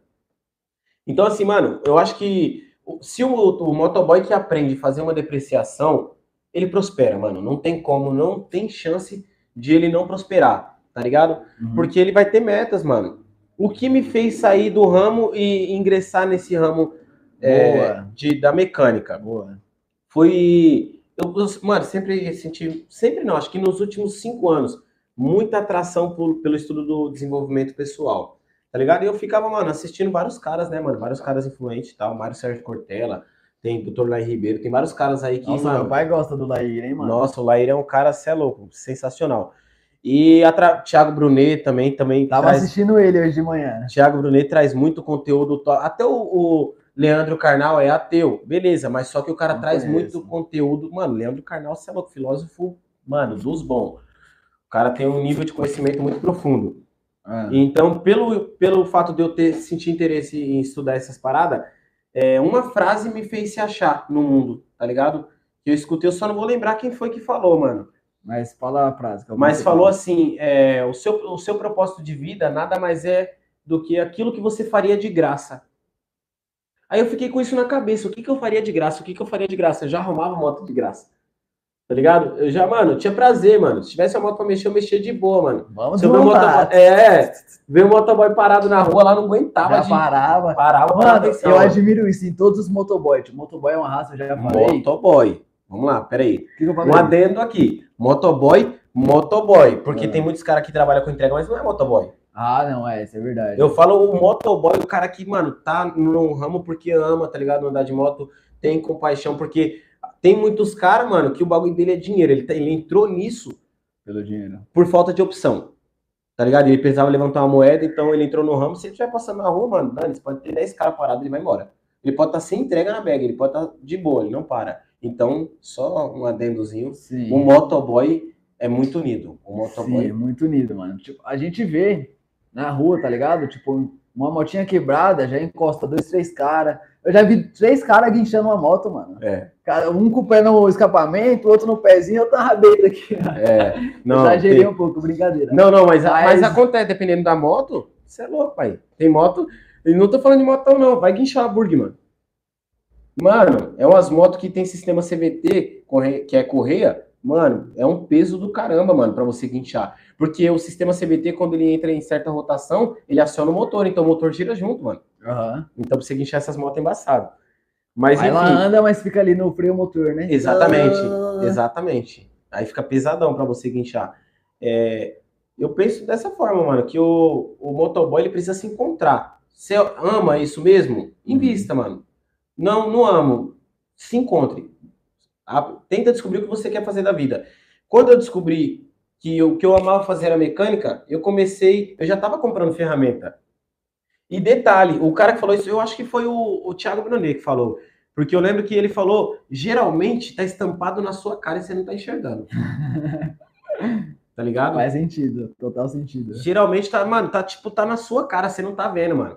Talvez você já esteja exercendo aquilo que é, você nasceu pra fazer, que quando você descobre, você faz com mais intensidade. Sim. Porque aí você passa a ter direção, né? E tem uma outra frase também que me move, eu nunca esqueço, mano. É, para quem não, acho que foi o Cortella que falou essa frase. Pra quem não sabe, bom, ele repetiu, porque foi outro filósofo que falou. Pra quem não sabe pra onde vai, é, qualquer caminho serve. O, o coelho do, do daquele filme Alice no País das Maravilhas, Hum. a, Alice, mano, minha, minha memória tá boa. Dá pra ver que ele tem criança em casa, né? Não, pior que nunca assisti em casa, mano, mas eu descobri através de- de- dessa palestra aí. É. É, a Alice pergunta pro coelho onde eu estou, parece, né? E ele pega e pergunta: "Pra onde você quer ir?" Aí ela fala: "Não sei". Aí ele pega e fala: "Bom, pra quem não sabe pra onde vai, qualquer caminho serve". Aham. Tá ligado? Eu acho que isso Faz serve sentido. pra nossa vida, mano. Aham. serve, acredito piamente, mano, serve pra nossa vida. Pra quem não sabe pra onde vai, qualquer, qualquer coisa que você fazer, deixa a vida me levar. Deixa a vida me Tá levar. ligado? Isso é muito perigoso, mano. Mano, você é louco. Até mesmo porque, mano, é, geralmente vai te levar pra um péssimo lugar, lugar que você não quer estar. Uhum. É só questão de tempo. Quando eu descobri, mano, é, esse meu propósito de vida, eu falei, mano, agora já era, mano. Vou abrir a oficina. Aí o que, que me deu mais força para abrir a oficina foi o checkmate. Que você transforma um sonho numa meta quando você determina uma data. Você colocou no papel? Coloquei. Vou abrir. Coloquei, coloquei no papel. Eu determinei uma data. Quando, quando eu determinei uma data? Quando eu fiz a depreciação com mais intensidade. Só que eu fiz a depreciação anual. Eu fiz a depreciação, beleza. Eu consegui fazer naquele ano 50 mil como motoboy. Mas por quê? Porque eu já tava, foi o último ano como motoboy. Eu já tava mais focado na mecânica. Eu já tava com a cabeça na mecânica, tá ligado?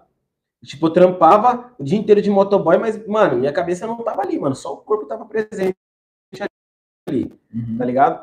A mãe já tava lá na frente. Eu já né? tinha data, mano. Eu já tinha data. Então as ideias ficavam como. E eu com um caderninho já formando logo ali, todo dia desenhando. Tenho um caderno lá. Quando eu tava tentando mano, descobrir o logo, tá ligado? E pedindo a opinião dos outros. Mano, o que você acha disso aqui e tal? Como vai ser o nome da oficina? E pesquisando, pai. Quando eu, eu achei Motocar Brasil, por que que eu coloquei? O meu e-mail é motocarbrasil.com. É muito difícil você achar um nome que não tenha. Sim. Motocar já tem. Doutor Motos, que eu chamo todo mundo de doutor tal, já tem. Doutor K já tem. Então, tipo, fui pesquisando, aí Motocar Brasil não tem, tá ligado? Tanto que, tanto que o Facebook, o Instagram e todas as mídias giram em torno disso, tá ligado? Uhum. Eu consegui colocar o arroba sem precisar colocar um, dois, três, quatro, cinco, seis, tipo, Eu levei- underline. Sim, eu levei um tempo também para conseguir fazer o nome pro meu canal. Foi, acho que um, um ano e pouco, dois anos, para poder chegar no Menino dos Dividendos. Eu comecei como motoca investidor justamente por isso, né? Tinha acabado de sair da moto, aí já tinha lançado o escritório, e eu gosto muito, mano, de falar de dinheiro, de finanças, de investimentos, de trocar essa ideia, tá ligado? E entra naquela questão de propósito também. É um bagulho que eu passo tranquilamente, mano. tempo passa que nem Da vê. hora, da hora. Que gostoso, né? A gente É, tá aqui. É da hora. Eu falei, mano, mas e o nome, e o nome, e o nome? Aí o Scooby, de novo, toda vez que ele me via, ele me falava, ó o menininho dos dividendos, ó o menininho dos dividendos. Ele ficava falando isso? Falava, é. Porque eu tinha uma grana investida, tá ligado? Eu tinha, tinha uma boa grana investida. E eu já tava recebendo dividendos. Sabe o que é dividendo? Eu já te falei, não já? Dividendos é como se fosse o lucro. Isso, exatamente, é o lucro. Só que no, você tem uma empresa pequena, né? O mundo de investimento é as empresas grandonas, mano. As empresas bilionárias, milionárias, tem muita grana rodando. Tipo, Certo. Petrobras, tem empresas de pedágio, tá ligado? Rodoviário. certo. Concessionária, né? Que fala. Isso, concessionária. Então, elas pagam, é, elas distribuem lucros, né? E a gente chama o lucro de dividendos, que é a dívida que ele tem para com o acionista. Sou eu, entendeu? Estou comprando uma parte da empresa. Certo. Então, sempre que caía dividendos lá no, na minha conta, na corretora, aí eu jogava no WhatsApp. Falava, hoje é dia de dividendos, pum, aí eu jogava lá, tipo, o valor, tá ligado? Pro pessoal ver. Aí pegou, mano, o menino dos dividendos. Aí eu fui ver se tinha na internet, de algum canal, Facebook, alguma coisa, não tinha. Eu falei, pum, é o meu. Aí já fiz o upgrade no canal. É isso mesmo. dividendos. É, não, é porque hoje em dia é, tem muita informação, né, mano? Então é embaçado você encontrar um nome que ainda não tenha. Cata, Sim. cata meu nome, coloca aí Clesley Wedsley no Google. Só aparece eu, pai. Não tem outro, É mano. único. No Google, você me acha no Google, mano. Se você colocar no Google Clesley Wedsley, a maioria das pessoas, como os nomes são muito parecidos, se você colocar, vai aparecer, mano. Sim. É, é infinito, né, mano? A Que quantidade nem de. Motoque Investidor, tinha quatro. Aí, ó. Entendeu? Então, tipo, eu acho que é meio embaçado você conseguir encontrar. Mas, é, voltando lá, eu fiz a depreciação, beleza. 50 mil faturei esse ano. Minto, foi no penúltimo ano como motoboy. Foi no penúltimo, porque no último eu já sabia dessas informações. Fiz 50 mil como motoboy, só que trabalhando de, na madrugada, eu trabalhava de 18 a 22 horas por dia sem folga. Caraca. Sem folga, sem folga. Quem me conhece aí sabe, era sem folga. Nos últimos, nos últimos três anos que eu tive como motoboy, dá pra contar nos dedos as folgas que eu tive. Folga. Dos últimos três anos. Então você imagina, mano, você trabalhar o ano inteiro com uma folga. E aí? Consegue, pai? Não, mano. O ano é todo, o ano difícil. todo, o ano todo. Trabalhando Quer 18, completa, 20. cachorro? Não, de boa. Tá suave? trabalhando 18 a, mano, 20, 22 horas, chegou muitas das vezes bater 22 horas sem folga. Mas por quê? Foco. Tá ligado? Eu já sabia o que eu queria da minha vida. Então eu trabalhei com muita intensidade. Uma das folgas foi para saltar de paraquedas lá, que foi uma experiência sensacional. Vontade, mano. Mano. Aonde você saltou ali em Tu? Não, foi em Boituva. Boituva, é Boituva. Boituva, Boituva. E eu ia saltar de asa delta agora, dia 23, é que não deu, mano. Eu ia ter que fechar a oficina no meio da semana. Eu falei, mano, não vai dar, mano. Minha mulher também falou, não, não vai. Vai ter que respeitar a opinião, né, mano? Não é nem que o, fato de deixar ou não deixar, mas ela já acha que no relacionamento tem que ter concordância, né? E ela não concordou, eu falei, mano, tá bom, mano. Até mesmo porque a questão financeira daria para ir, tá ligado? Mas a gente tem que fazer sacrifício, né? Então eu falei, mano, deixa. Na próxima eu vou. Eu ia saltar de asa delta lá de Copacabana, já tinha feito a cotação e tudo e tal. Falei, mano, cabe no bolso. Cabe no bolso, o bagulho é da hora. Você ia, pra, você ia pro Rio só pra saltar? Só pra saltar. Que é, é, ia de moto? Ia de moto. Aí, hora, é porque, mano, mano, eu acho assim, a gente que trabalha bastante, mano, nós não é mais criança, tá ligado? Nós tem que nos dar um presente. Sim. E eu escolhi a data do meu aniversário para isso, mano. No meu aniversário é quando eu quero me dar um presente. Esse ano eu paguei o preço. Tá ligado? Eu falei, mano, esse ano eu não vou fazer nada, mas vai acumular. E ano que vem tem que ser dobrado. Tem tá que investindo, um... bichão? No, em que sentido você fala? Na bolsa, nessas paradas? Isso. Não tô, mano. Eu tenho o que eu tenho é pique de capitalização, eu tenho. Eu tenho três. Mano, mas o pique é meio que um fator sorte também, né? É, é, é exatamente isso, capitalização. É, você deixa o seu dinheiro lá, ele não rende. Certo. E você pode ser que seja sorteado, né? Aí vem uma grana. Mas no final do período foi por quanto tempo que você assinou? Tem, tem um Mano, putz, foi até bom você tocar nesse assunto, porque é o seguinte, eu tinha feito de um banco que eu não vou citar, e eu já tava pagando como era... Pique é do Itaú, não é? Pode falar. Não, esse que eu tinha feito, eh, o que eu fiz agora é do Itaú. É, mas o que eu tinha feito, eu tinha feito um do Santander, mano. Tá ligado? Só que no dia lá, a mulher falou que era um ano. Falei, da hora, legal, pode fazer, mano, sem conto. Falei, bom, com um ano eu vou tirar 1.200 reais, né, mano? Tá Sim. suave. Aí, beleza. Realmente, descontava 100 reais por mês e não tinha juros nenhum sobre esse valor, né? Era... Aí depois eu fiquei pensando, falei, mano, eu não tenho dificuldade para guardar dinheiro. Por que, que eu fiz esse bagulho, mano? É que nem consórcio, eu não preciso fazer consórcio, eu não tenho dificuldade, tá ligado? Uhum. Se eu, eu colocar uma meta, mano, a meta, ela não pode ser quebrada. É, entendeu? Tem que Você é um moleque batida... disciplinado, né, mano? Eu sou, nesse sentido, sim. Então, aí que é interessante o conhecimento. Olha só, se você investe esses 100 reais num tesouro direto. direto, tá ligado? Ele é mais seguro que a poupança e é mais rentável que a poupança, tá ligado? A Selic hoje tá, acho que é 12, 13% ao ano. Então você imagina esses 1.200... A PagSeguro, ela tá pagando 140% do CDI. Bom também, bom também. Na maquininha. Se a gente... O CDI, 100% do CDI, é um reflexo da taxa Selic. Certo. Então, se o CDI for maior que 100, ele já fica mais interessante que a Selic. Só que fica um pouquinho mais arriscado também, né? A Selic, quem é que tá te pagando? É o governo, tá ligado? Então, na pior das hipóteses, o que, que o governo vai fazer? Vai imprimir o dinheiro e vai te pagar. É aquele tal daquele FGC, né? Fundo Garantidor de Crédito, que passa direto nos anúncios. Eu vou explicar essa questão para você. É, então, a Selic, quem paga é o governo. Agora, o CDI, quando você investe no CDI, você dá a impressão do seu dinheiro para o banco. Ligado? Então, seu dinheiro está com o banco.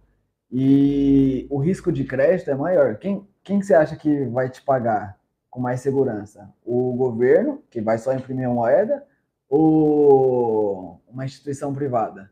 É, a instituição privada ela tem que estar aberta para ela conseguir te pagar, né, mano? E existe um risco de. Exatamente, que é um risco de crédito, um risco de mercado e tudo mais, tá Sim. ligado? Então, por isso a gente tem que colocar na balança para ver qual compensa mais. Fala, mano, aqui eu corro tipo uma porcentagem de risco, aqui eu tô correndo mais risco. Então, a minha rentabilidade tem que ser maior também. Não vou receber sim, a mesma rentabilidade. É justo. entendeu? Então, tem que colocar na balança isso. E. Está tocando aí. Daqui a pouco. Ai, caramba. 4%. Não, mas é. Acho que é na segunda tempinho. Então tá. Aí você precisa colocar na balança, tá ligado? que eu tava falando? Perdi o raciocínio. da Selic, do, do, então, do banco. Aí o banco ele é um pouco mais arriscado que a Selic, tá ligado? Então deveria é, pagar mais rendimentos.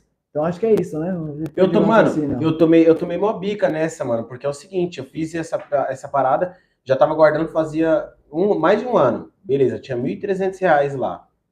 Só que quando eu fui ver. Lembrei, lembrei. Agora imagina, esses 1.300 investidos, você ia ter os juros a seu favor, ia ter muito mais que 1.300. Não só o valor principal ali, tá ligado? Certo. Então essa é a principal diferença entre você investir e você poupar o dinheiro, ou então colocar numa poupança.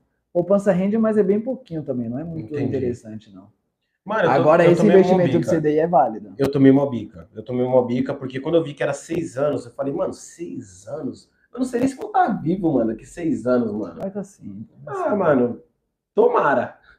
Mas A expectativa. não tem certeza, não tem, tipo, não, Não. tem como você garantir isso, entendeu? Então eu tenho que viver hoje, mano. Eu tenho que Calma fazer aí, uma com programação. calma, com calma. Não, não, não, pra você entender. Eu tenho que ter uma programação a longo prazo, mas tipo, a longo prazo, um ano, dois anos, mano. Agora você vai fazer uma programação para daqui seis anos. Eu não sei como que vai estar minha situação financeira daqui um, dois. Tomara Deus que esteja melhor e vai estar, porque eu tô trabalhando duro para isso, né, mano? A menos que aconteça algum desastre ou algum é, desastre, alguma coisa do tipo, né? Alguma intervenção divina, porque é fato, a gente tá plantando bem, a gente tem que colher isso também, né, mano? Sim. É uma, uma coisa que não falha é a lei da semeadura, né? Coloquei mil, aí tava com 1.300 lá, fui ver seis anos, falei, mano, não quero mais. Tô com o meu negócio agora, esse dinheiro na minha mão, mano, faço ele dobrar rapidinho, mano, Uhum. Tá ligado? Essa é uma forma de investir também. Você investir tipo, em mercadoria, empreender, você montou seu negócio. Por mais que você não esteja investindo ali na bolsa, comprando uma ação, um fundo imobiliário, você está investindo no seu negócio, Exatamente. mano. Tá crescendo. Tá Até porque é o tá seguinte, ó, tá aqui esse copo. Hoje você vai comprar, sei lá, uma dose numa adega aí, deve, sei lá, 20 reais. No meu ramo, se eu comprar isso aqui e eu deixar guardado, daqui, sei lá, 5, 10 anos vai estar muito mais caro. Então, é muito melhor do que deixar o dinheiro parado no banco. Uhum. Muito melhor, mano. Muito melhor mesmo, mano. Tem coisa que aumentou, sei lá, gigantescamente. Então, aí eu peguei e falei, vou sacar meu dinheiro. Tenho 1.300, hum, não vou guardar mais. Fui pra sacar. Só tinha 800. Se você quiser tirar, você pode tirar. Só que você não pega o valor integral. Mas por quê? O banco não te permite sacar o valor integral porque ele sabe que ele vai perder. Então, agora, o porquê que o banco ele vende muito esse título de capitalização? Porque ele precisa de dinheiro para poder emprestar para o mercado. Exatamente. Então, essa é uma forma, mano, o nome já dá é, bem claro. É para ele se capitalizar, tá ligado? Ele pega dinheiro, pega o seu dinheiro e empresta para o mercado. E ganha juros sobre isso, que é o que a gente chama de spread bancário, tá ligado? Em Certo. cima do dinheiro emprestado, ele vai cobrar juros e vai fazer muito mais dinheiro. Que nem hoje um financiamento, você tá ligado? Você financia uma moto, você vai pagar duas motos na prática, tá É. ligado? O que que é isso? É juros abusivos, mano, não deveria. Inclusive, já vou fazer um merchan aqui, né? O meu escritório, a gente trabalha com redução de juros abusivos, viu, pessoal? É. Coisa é só chamar aí, é. E os juros são abusivos. São muito abusivos. Eu te Eu falei sei. como que eu quitei minha moto? Não, Não cheguei a falar? não. Então, a moto, quando eu comprei ela, ela valia 11,5 na nota fiscal. Saquei da Honda, zero. Certo. Financiei, foi para 20 mil. Dobrou, né? Eu falei, mano, tem muitos juros. Eu fiz 36 de 500. Aí eu falei, tem muitos juros. Aí entrei com processo administrativo perante o juiz, a advogada assinou tudo no papel, tudo certinho. E entrei numa causa contra o banco, né? Que foi o Bradesco. Aí durou um ano e meio o processo. Com um ano e meio eu consegui quitar por 7 mil a moto. Mas o valor final ficou quanto? Então, eu tinha dado mil de entrada. Eu paguei a primeira parcela. Então, mil mais uma parcela de 500, 1.500. Mais 7 mil do... para poder quitar a moto. Então, fechou por 9.500. Oito, não, 8,5. 7, mais 7, 1,5. 8... É, 8,5. Oxi.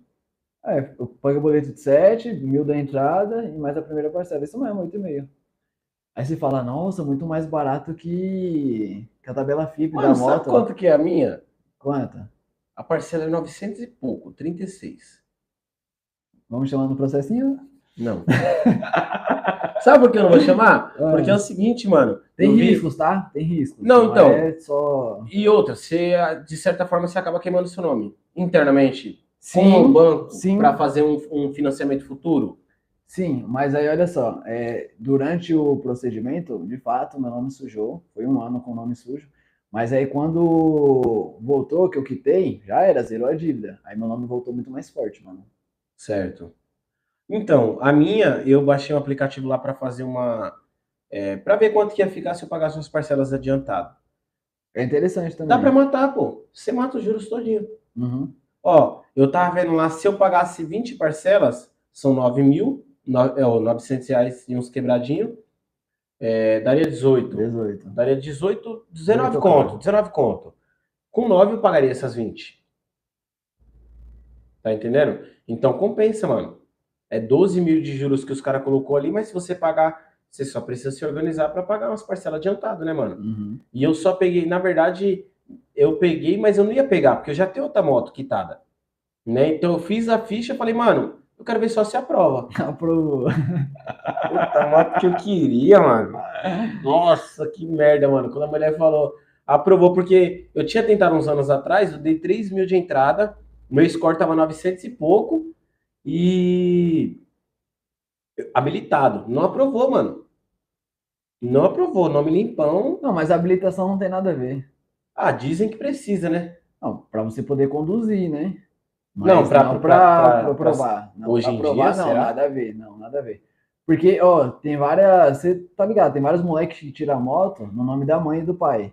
Principalmente no nome da mãe. E a mãe não é habilitada. É. Ali é só o financiamento, tá ligado? É só pra questão de crédito mesmo. Agora na rua, se você tá conduzindo sem habilitação, aí você tá ligado, né? Você É. não pode. Então, aí eu, eu, eu, eu fiz essa ficha, aprovou, peguei a moto, beleza, os juros tá. Mas voltando lá, eu vou quitar essa moto aí.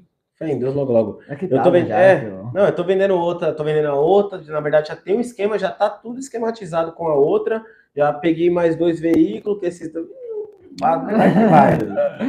Mente milionária, filho. Não, que é. milionária. O bagulho não para. E pra poder te acompanhar, como é que faz? Porque o pessoal vai ficar curioso Insta- agora. Mano, Instagram, né? Instagram, comecei a postar faz pouco tempo, certo, rapaziada? Tô com pouquíssimo seguidor lá no Instagram ainda. Tive uns vídeos que teve um alcance muito top, mano. Você é louco. O último vídeo, o último vídeo não. O do parafuso lá do, Do parafuso, mano. Tá, poxa, que Ô, tá mano. explodido. Falando de um parafuso, pai. Tá com Bombou. quase 400 mil visualização e 20 e poucas mil curtidas. Falei, caramba, mano, olha o alcance que tem a informação, né, É que mano? você tem um conteúdo da hora, mano. Que tá dentro de você, tá? Você estuda também, mas você é um moleque de conteúdo, tá ligado? Por isso que eu te trouxe aqui também. Certo, certo.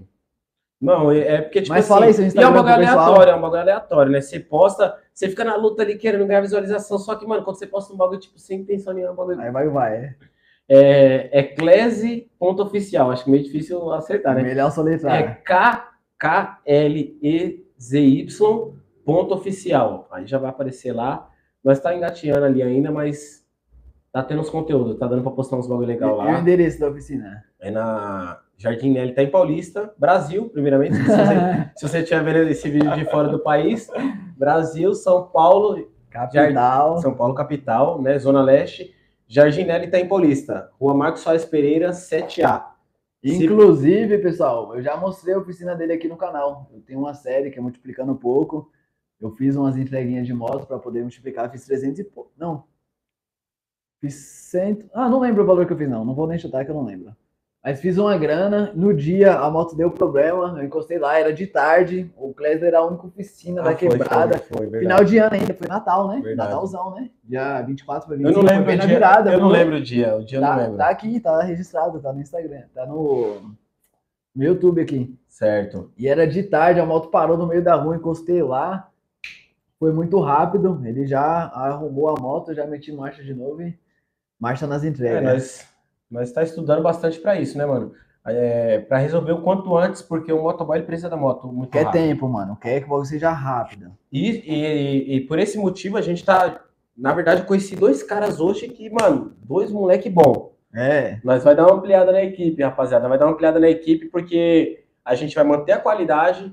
Eu peço até desculpa para alguns clientes, né, mano, que com certeza está assistindo isso aqui, porque muitas das vezes eu não consigo pegar o serviço, né, mano? Qualidade, quando você trabalha com qualidade, mano, infelizmente vai ter uma coisa acompanhando isso, que é a escassez. aham. Por mais que eu te- esteja com mas isso é bom, porque o voucher sobe. Sim, sim.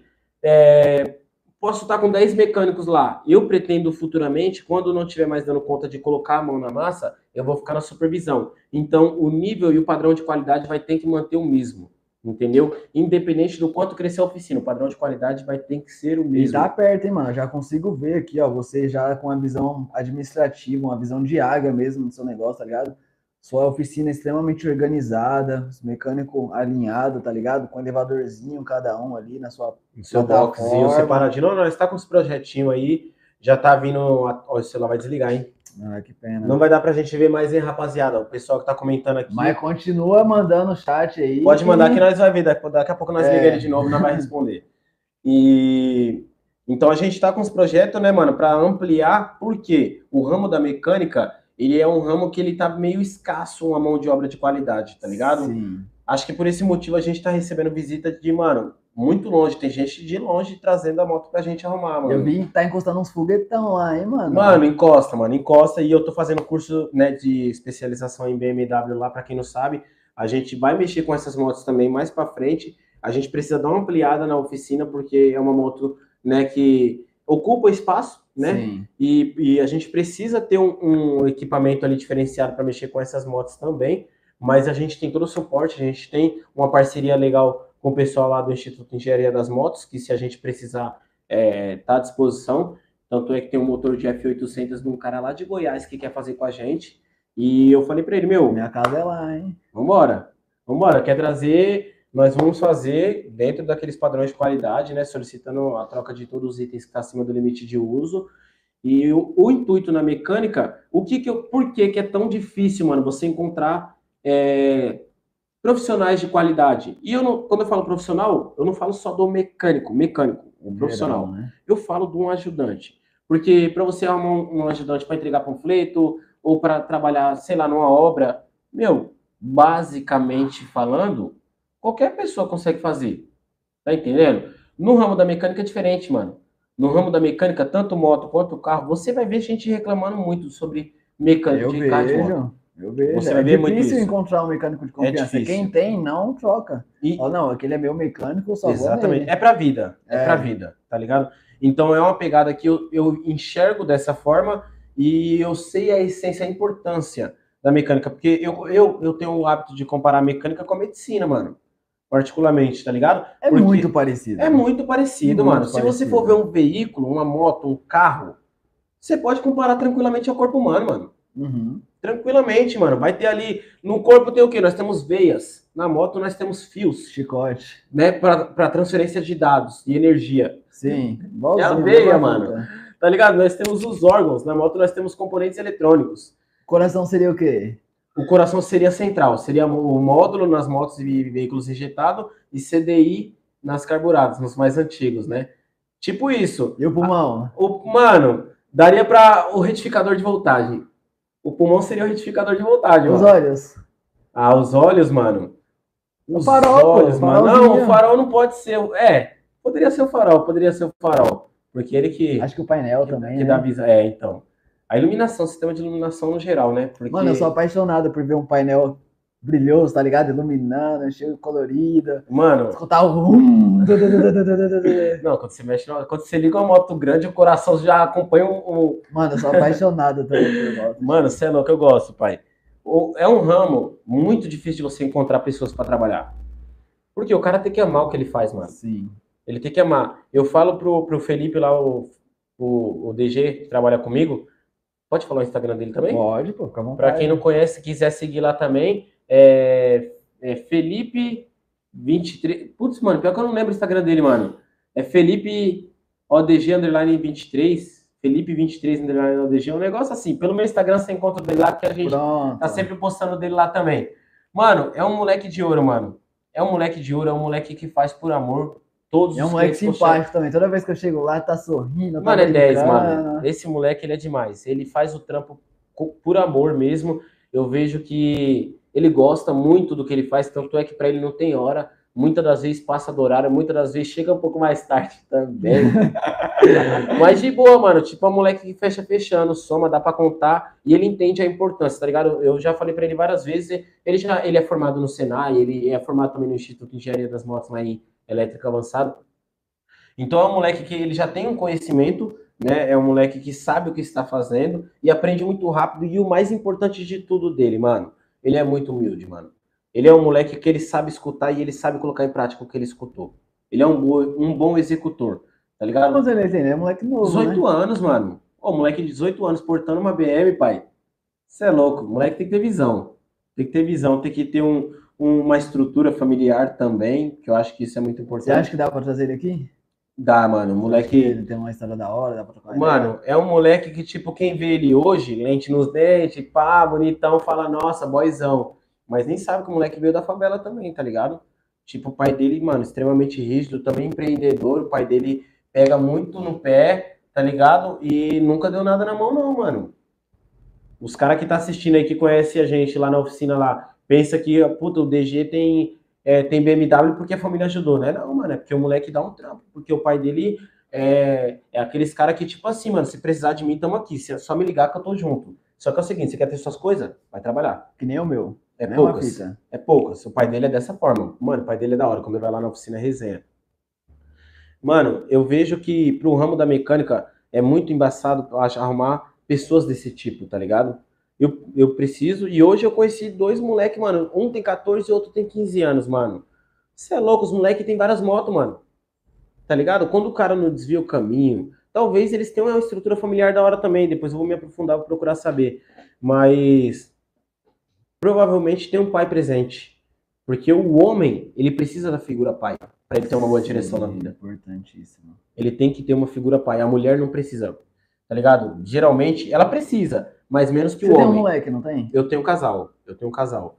E, mano, você é louco, meu filho é da hora demais, mano. Minha filha também, mano. Sem palavras, mano. Eu amo meus filhos. Eles me impulsionam, mas não é. O que me move são vários fatores, né, mano? É as pessoas, é tudo aquilo que eu escutei quando eu era mais novo, tá ligado? E a minha vontade de crescer, né, mano? De ser alguém na vida, de fazer a diferença, de gerar emprego. Quando eu saí do ramo de motoboy, sim, voltando a esse ponto, o que me fez sair do ramo de motoboy para se tornar mecânico? Vou resumir bem rapidamente, Não, rapaziada. fica à vontade, pô. Não, foi tipo, eu fiz a depreciação. Aí eu falei, Uhum. mano, eu fiz 50 conto como mecânico, como motoboy. No O ano todo. O 50K. ano todo trabalhando sem Pesado, folga. duro. pelo menos 16 horas por dia. Todos os dias. Na, na, nas entregas. Certo? Só que eu fazia serviço de mecânica por fora. Nas horas vagas. Entre as entregas eu já fiz motor.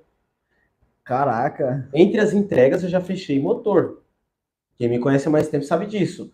Eu ficava em contato, tinha uma coletividade muito da hora com os atendentes, e eu ficava no, no contato. Mano, como é que tá aí e tal? Mandava mensagem toda hora. Não, tá de boa, tô com nenhuma. Marcha, tô aqui montando, vou apertando os parafusos, vou limpando e tal. Tô com a entrega, beleza, qual que é o endereço? Tal. Mano, tocou cinco. Qual que são os endereços? Rua tal, rua tal, rua tal, rua tal. Faz essa, essa e essa. Que essa eu vou levar em rota. Pum, pum, pum. Tipo, eu pegava a primeira da frente, que é a primeira que tocou, e o que desse rota com ela eu mandava fazer. Isso é trabalhar com inteligência. E não é só a equipe. força. Sim, sim, inteligência. Inteligência. Porque eu tava ali fazendo outro serviço que me tava me gerando um- uma rentabilidade, tá ligado? E quando eu chegava lá, tava mastigado. Uhum. A sua rota é essa, você vai naquela direção, você vai fazer aquelas entregas ali. Pro outro, eu já deixei mastigado pro outro cara. Então, tipo, mano, eu ajudava todo mundo. Sim. Ajudava a empresa, ajudava todos os colaboradores, se colaboradores ajudava? e me ajudava muito. Beleza, fiz 50k como motoboy e como mecânico eu fiz 20, livre. Fechou o ano de 70. Fechei o ano com 70. Só que aí vem a questão da depreciação. Como motoboy eu tive um custo de 20. Então ficou 30 livre. 30 livre, na mecânica eu tive um custo zero. Aí você falou, puta, é muito mais rentável. Não. É a mesma coisa que eu. Eu presto serviço por conta disso. É, claro que hoje a gente tem um sistema, tem um custo, tem folha de pagamento. Às vezes a pessoa, o meu cliente, né, ele fala comigo, ele tá vendo a minha face, só que por trás de mim, mano, tem toda uma equipe, uma estrutura, tem uns sócios e tudo mais. É, mas serviço, mano, o custo é zero, então é muito rentável prestar um serviço, tá ligado? Mas continua as ideias. Aí ali que ali foi a virada de chave final, mano. Você falou, Tá ligado? "Hum, é isso. É, eu já tinha Eu imagino que você fez um cálculo também. Você falou, mano, se eu trabalhando, tipo, não dando tanta atenção ao serviço, eu conseguir fazer 20k, imagina se eu dedicar todo o meu tempo aqui. O bagulho vai pro vai multiplicar muito mais. vai potencializar os resultados e não tem teto. O- mas na verdade, mano, sinceramente, o que me trouxe Pra mecânica foi o fato de ser uma coisa que eu amo. Não, Uma aí é... Foi o fato de eu transformar o meu hobby numa fonte de renda. Não é nem questionável. Tá ligado? fato. E, e tipo assim, eu falava muito pra Deus, falava, mano, eu, eu sei que eu posso ajudar mais pessoas. Mas com intuito, obviamente, ninguém ajuda ninguém à toa. Sim. Se a pessoa, mano, uma pessoa que vai pra igreja, ela vai pra igreja porque ela tem um interesse. Ela vai pra igreja porque ela quer a salvação. Então, sempre vai ter um interesse. A pessoa ela está te ajudando, ela está se ajudando, mas sempre vai ter um motivo. Vai ter um motivo que ela pensa, o que ela fala, o que ela expõe, mas vai ter o real motivo, tá ligado? Eu queria ajudar o maior número de pessoas. Porque eu sou bonzinho? Não. Não é porque eu sou bonzinho. É porque eu sei que o seu sucesso ele tá totalmente relacionado à quantidade de pessoas que você ajuda. Mano, olha que, que da hora, tio. A Kathleen, ela é psicóloga, ela teve aqui no último episódio. Ela falou a mesma coisa de, de pessoas, tá ligado? Ninguém faz nada sozinho, mano. A gente precisa de pessoas pra poder ir Tem mais longe, time, tá equipe, ligado? Continua, continua. Tá da hora, Exatamente. tá da hora. Exatamente. Eu acho que sozinho, eu tentei. É, para quem não sabe, eu tive, eu tive uma distribuidora de água, trabalhava com gás também. Infelizmente, clandestinamente. Mas eu não tinha estoque. Eu não tinha estoque, eu não colocava a vida de ninguém em risco, tá ligado? Eu simplesmente tinha meu veículo, ia lá no depósito, comprava e revendia, mano. Revendedor. Trampo era esse, é. Eu era um revendedor, não tinha autorização para isso, mas eu também não tinha um estoque que colocasse a vida de ninguém em risco, né? E eu queria fazer tudo sozinho, mano. Eu trabalhava das duas da manhã às 10 da noite, né? Porque eu saía para entregar panfleto de madrugada, que eu pensava, mano, ninguém entrega panfleto na madrugada. Então eu entregava das duas da manhã até às sete, corria para casa, levava meus filhos na escola, voltava, continuava entregando panfleto, trocou, tocou a primeira entrega, pau na máquina. Ficava o dia inteiro, o dia inteiro nas entregas. Então, eu queria fazer tudo sozinho, atender telefone, fazer entrega, carregar e tal, entregar panfleto. E eu vi que não deu certo. Por mais que eu tive um bom resultado, cheguei a fazer mil reais de lucro em um dia, tá ligado? Mas não dá resultado você trabalhar sozinho, você tem que ter uma equipe. Ou então você fica limitado àquilo, né? Exatamente, vai ter um teto. É. É que É nem eu como motoboy. Eu via que eu tinha um teto. Por mais que era um teto legal para algumas pessoas, tem gente que fala, puta, mano, ganhar 6 mil reais por, por mês é legal. Sim. É top, ganhar 6 mil reais por mês é bom. Só que o custo de vida aumentou demais, mano. E se você, quando você descobre que você pode mais, aí, mano, não tem como você não se Não contenta. tem como segurar, né? Você não se contenta, mano. Quando você vê que dá mais, fala, eu quero mais. Só mais, só um pouquinho. Quando você conseguir um pouquinho, você fala, só mais um pouquinho. O bagulho não tem fim, né, mano? Aham. Ninguém nunca tá contente, ninguém nunca tá, tá satisfeito. Você pode estar satisfeito, mas é momentâneo. Vai chegar um momento que você vai ficar insatisfeito e você fala, quero mais. Se a gente pode ir mais longe, por que limitar, né, Se, mano? se Deus permitir você enxergar, é porque você consegue alcançar. Visão, hein, mano? Mano, Dá é. até um corte esse, ó. Se Deus permitiu, como é que é? Fala de novo? Se Deus permitir você enxergar, é porque você tem capacidade. Pega a é visão. É, mano. Não tem. A hora. Mano, pega um gelinho. Agora, Eu queria. Sabe o que eu queria? O quê? Se for possível. O quê? Nessa hora eu acho que não é o melhor momento. Eu queria usar banheiro. Hoje, né? fica à vontade aqui, ó. Cheguei. Eu seguro o pessoal aí na. Só um minutinho, pessoal. Vou usar o banheiro ali rapidão, porque bebendo não tem como. É rápido. Enquanto isso, eu vou, vou montar mais uma dose aqui pra você, pra você ficar. Ó, seu mic tá ligado, viu? Oi? Seu microfone tá ligado, né? Certo. Certo, pessoal? com ninguém aqui. Deixa eu ver como é que vocês estão aqui na live. Falem comigo. Quero agradecer todo mundo que tá aí acompanhando a história do Klesden. Essa é mais uma conversa lucrativa que é patrocinado pelo Espaço Sara Ramos e agora pelo mais novo patrocinador também aqui do canal do Mundo dos Dividendos, que é a Adega Lourenço. Tá fortalecendo a gente aí com com uísque. E deixa eu já preparar a dose aqui do meu parceiro. Que o meu convidado gosta de beber. Um gelinho de coco, naquele padrão brasileiro, o pessoal gosta. Mas já quero deixar uma curiosidade aqui também. Eu não bebo, tá, pessoal? Não bebo, na minha boca não tem uma gota de álcool. Não recomendo que vocês bebam, mas se for beber, é na Adega Lourenço. E outra coisa também, se beber não dirija, viu? Responsabilidade no trânsito aí, bebida apenas para pessoas maiores de 18 anos. Se bem que nós sabemos que os menores bebem também, né? Mas não deveria.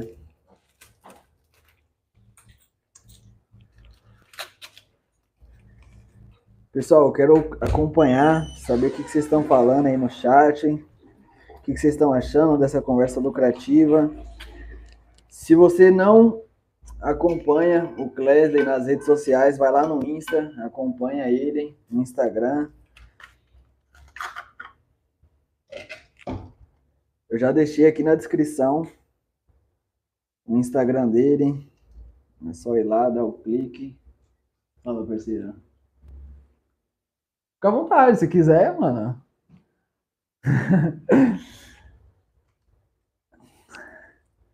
então, o Instagram dele. Qual que é seu Instagram? Fala de novo, Clésio, seu Instagram. Pro pessoal É- seguir lá. É Clese, K-L-E-Z-Y, Certo?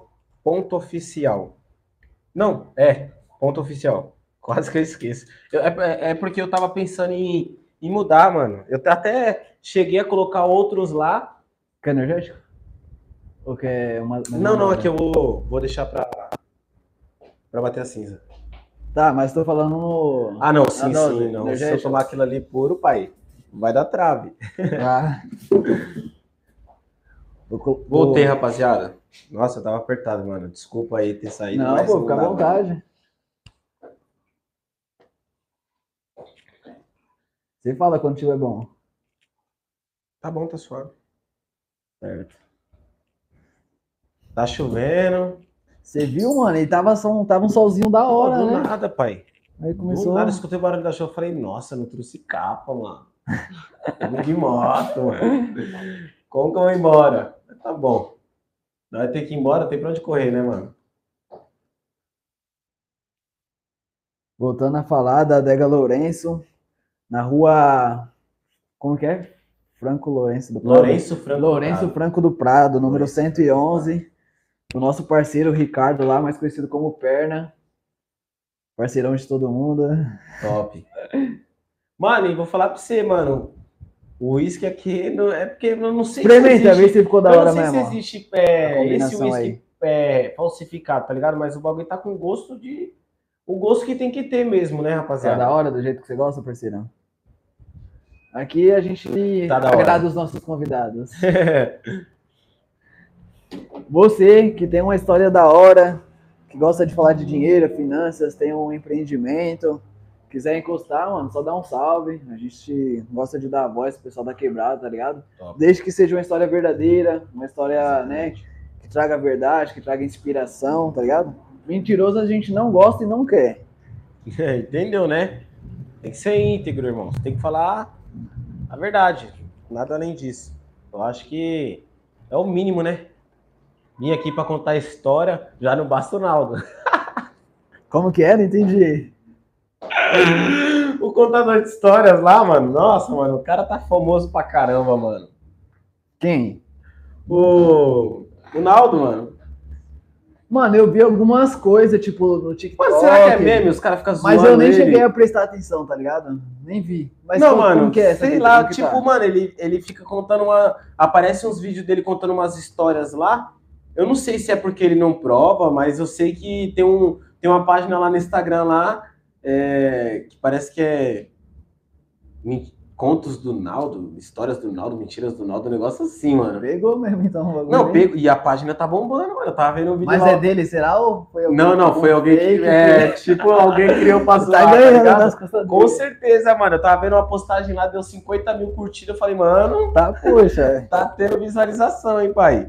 O pessoal gosta de uma fake news, né, mano? De um negócio. Mano, gosto. O né? entretenimento tá fazendo muito sucesso, mano. Você posta, você posta um vídeo de conteúdo, um vídeo top mesmo, que traz informação que agrega valor na vida das pessoas, dificilmente viraliza, mano. A maioria das coisas que viraliza é entretenimento, mano.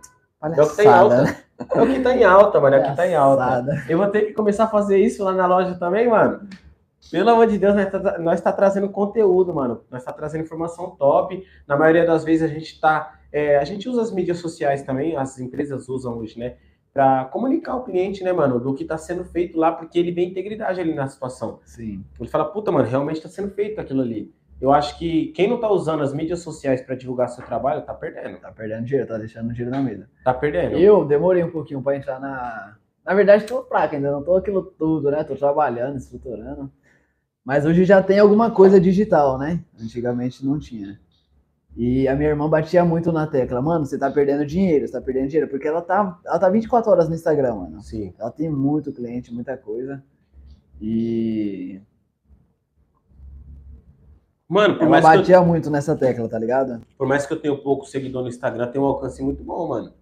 Me traz grandes. Você ver, tem um cara de Goiás querendo fazer motor comigo. Minha casa é lá. É? Aham. Ah, é, você tinha, você tinha falado daquela. Você não se mudou. Bom, claro que você Mano. não se mudou, você tá aqui, né? Óbvio que é mesmo. Assim. Nós tá na pendência lá de vender a casa, tá ligado? Depois eu te falo no off, aconteceu uns bagulho aí que atrasou os nossos planos. Mas o foco aqui é você hoje, sua oficina, dinheiro, negócios, Dinheiro negócios. Dinheiro é bom, né? Tem gente que não investimento. Tem gente que não. Mano, eu, além da oficina, eu pretendo dar uma diversificada. Você sabia que isso é bíblico, mano? O quê? O fato de ter múltiplas fontes de renda, que você não pode depender só de uma fonte? Traz mais a fundo. Mano, eu não lembro exatamente como que tá o, o versículo lá. Não, não precisa trazer o pé da letra. mas é traz a tipo, tá tipo assim, é, é mais ou menos assim, você não pode é, deixar todo, todos os ovos no mesmo cesto, porque você não sabe o dia de amanhã, né? É mais ou menos algo tipo assim, tá ligado? Você não pode depender só de uma fonte de renda, porque você não sabe o dia de amanhã. Então, a prosperidade é como se fosse um mandamento, mano. Você tem que ser próspero, né? Porque você... Eu acredito muito que Deus ele não faz plano no singular, ele faz plano no plural. Então, quando Deus realizar seu sonho, quando Deus te ajudar no que você está pedindo, quem ganha? Se for só você, mano, infelizmente você vai ter que ir na luta sozinho, pai. Deus ele vai te livrar. Mas eu não sei se ele ajudaria, mano. Porque você tem que ter um plano no plural. Quem é que vai ganhar, mano, se Deus realizar seu sonho? E nem você, você tá abrindo espaço para muitas pessoas virem aqui para divulgar, para contar a sua história através da minha história, através da sua história, da história de outras pessoas. Tem gente que pega uma chave, vira uma chave muitas das vezes, sabia? Sim, uhum. eu sou fruto disso, que nem eu já falei aqui, ó. é, antes de eu iniciar a conversa lucrativas, eu já tinha uma certa admiração pelo Podpah, tá ligado? Eu falei, caraca, mano, da hora esse, esse esquema que os caras tá fazendo. E despertou uma chave, tá ligado? O Multiplicando Pouco foi uma chave que virou também quando eu tava assistindo um vídeo do Marco Luque. Porque ele é totalmente espontâneo, tá ligado? Os vídeos que ele faz na rua, de Jackson 5, que é o Hum. motoboy, eu acho deu muita risada com ele, mano. Aí eu vi ele fazendo na rua, tipo, totalmente espontâneo, só a câmera, ele, tá ligado? E dando certo. É, originalzão, sem muita coisa, é muito prático. Eu falei, mano, dá pra mim é, trazer isso pra mim, tá ligado? E nasceu multiplicando um pouco. Top. Então eu acredito muito nisso. É no poder da palavra também, né, mano? Sim. O que a gente fala, como a gente fala. Sim, sim.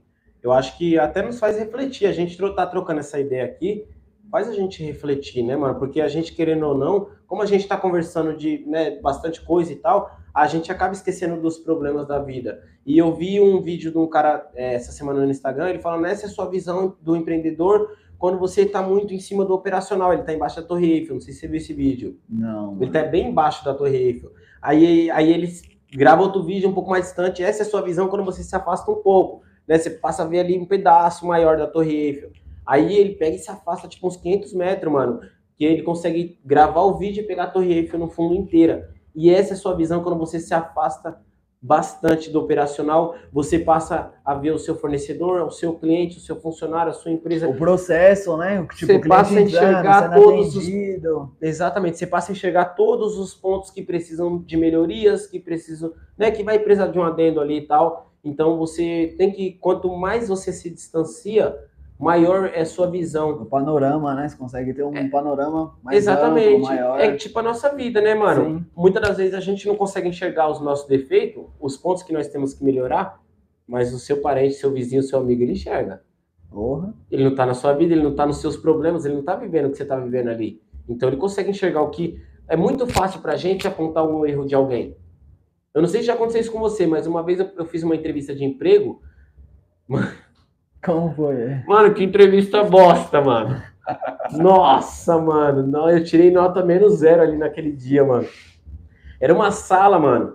E, e, tipo, era uma dinâmica, tá ligado? Ficava todo mundo em volta ali, o entrevistador no meio e tal. E o entrevistador fazia as perguntas e você tinha que levantar, né, ir lá no centro e responder olhando para todo mundo, mano. E eu tinha muito problema em, em me relacionar dessa forma assim, tá ligado? Falar em público. Exatamente. Então, eu tive muito problema, mano, porque eu lembro que foram, foram outras pessoas na minha frente e tinha uma menina lá que você é louca, a menina era. Mano, ela falava super bem, mano. Sabe quando você que tá competindo com a pessoa, você fala, mano, ela, ela merece mais que eu, tá ligado? Tipo, Sim. ela, mano, ela passou certeza, mano. A menina, se ela parecia executiva, mano. Uhum. Outra, até a vestimenta da menina era outra pegada.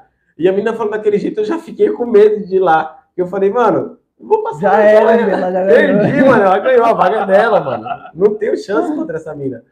Aí, beleza, eu levantei. Eu lembro que a entrevistadora perguntou assim: é, me fala dos seus pontos positivos. Mano, é muito fácil, né? A gente falar de um ponto positivo nosso. Qual que, é, qual que são os seus, suas vantagens, seus pontos positivos e tal? Nossa, você enche a boca para falar. Você lembra de tudo. Aí eu lembro que ela falou assim: é, e quais são os seus defeitos e pontos a melhorar? Eu, com a maior cara de pau do mundo, olhei para ela e falei: não vejo nada que eu tenha que melhorar. Mano, eu já tinha que melhorar isso.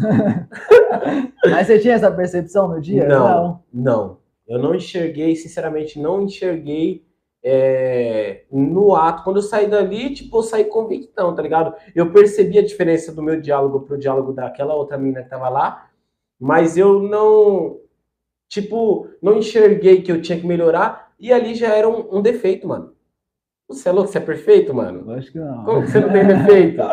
Você é louco? Defeito hoje eu consigo pensar em, você é louco, trocentos, mano. Mas na época, pela e hoje, falta que que de visão... hoje? Mano, hoje eu responderia... A primeira coisa que eu responderia quando ela me perguntasse quais são os seus defeitos. Primeira coisa que eu ia falar, eu acho que é, a forma que eu, que eu tenho que...